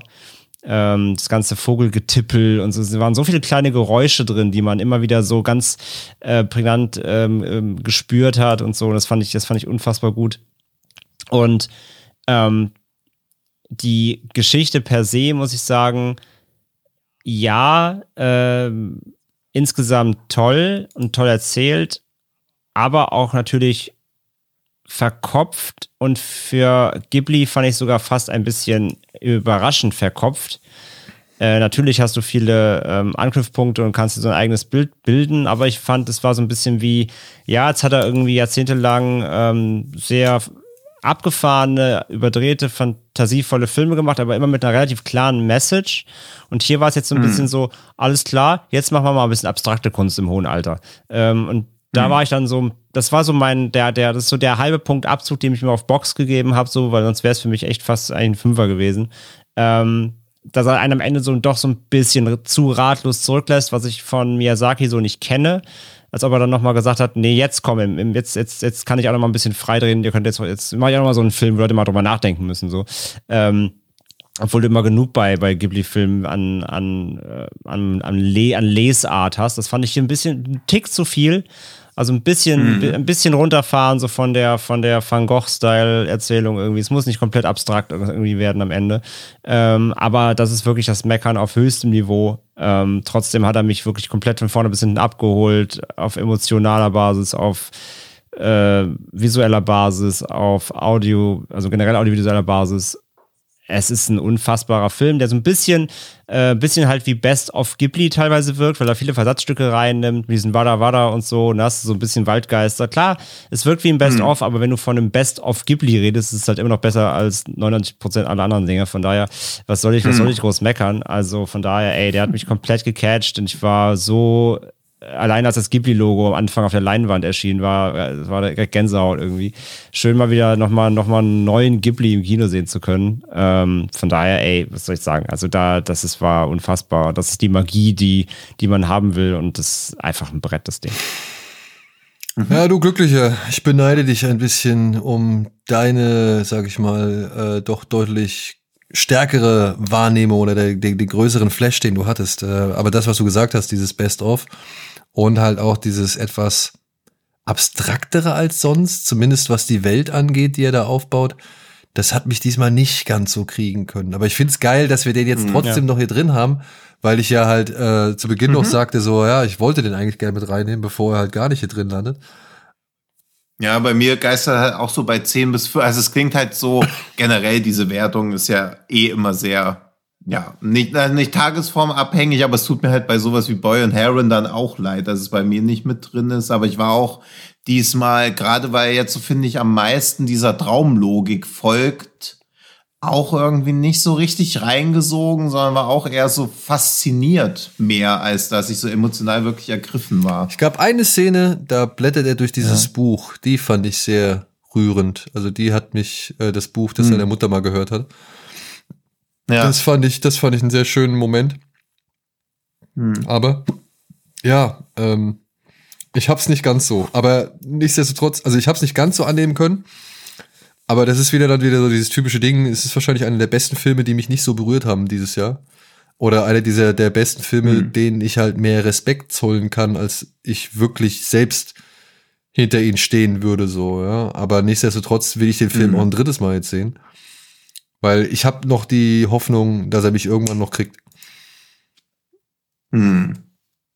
Ja. ja. So. Dann. Aber wir haben es jetzt hingekriegt und haben eine bunte Mischung, auch mit wenigen Überschneidungen. Das ist doch gut. Also ich glaube, es waren jetzt schon so mindestens 20 jo. Filme, von denen viele noch entdeckt werden können, ja. hoffe ich. Deswegen also wir pflegen wieder die Letterbox-Liste gut ein. Ihr dürft natürlich dann auch kommentieren, was euch am besten gefallen hat. Wenn ihr noch Geheimtipps habt, die wir aus eurer Sicht völlig fahrlässig jetzt vergessen haben, kommentiert irgendwie bei Spotify drunter oder auf den sozialen Netzwerken. Also ich bin für, ja, also wir alle sind für Geheimtipps. Immer noch, dankbar. immer noch. Das, ja. das sowieso. Ich habe auch noch den einen oder anderen offen genau, aus dem letzten Jahr. Wir, wir packen auf jeden Fall ja. genau die Top Tens wieder als Listen getrennt in Letterbox. Dann habt ihr die Übersicht auch als Ranked-Liste quasi. Dann seht ihr auch direkt nochmal alles nachvollziehbar, ähm, was wir gewählt haben. Und ja, einige offene aus, vier, aus 23 habe ich auf jeden Fall ja auch noch, wie gesagt, allein von, von euren Listen noch, noch einiges. Hm. Gut, so, Freunde, es ist spät. Also im wahrsten Sinne des Wortes, ja. es ist wirklich hier sehr spät. Wir sind äh, ready für Matratzenhorchdienst. Und äh, dementsprechend vielen Dank fürs Zuhören. Vielen Dank äh, für die Treue halten. Frohes neues Jahr nochmal nachträglich. Äh, wir werden jetzt versuchen wieder. Ähm, ob wir es immer zu dritt schaffen, können wir natürlich nicht garantieren, aber wir versuchen jetzt natürlich wieder. Ja, aber zu zweit auf jeden Fall. Corona kriegt, glaube ich, auch keiner erstmal. Also das war alles eine unglückliche Verquickung aus Corona und Weihnachtsfeiertagen und dass wir halt diese Folge natürlich zu dritt aufnehmen genau. wollten. Das äh, war für uns die oberste Bedingung und ich hoffe, wir konnten damit auch euren Wünschen entgegenkommen. So, aber jetzt machen wir dicht, machen Schluss. Vielen Dank fürs Zuhören. Ja. Macht's gut. Tschö André, tschö Tino. und tschö euch da draußen. Tschüss. Tschüss. Ciao, ciao.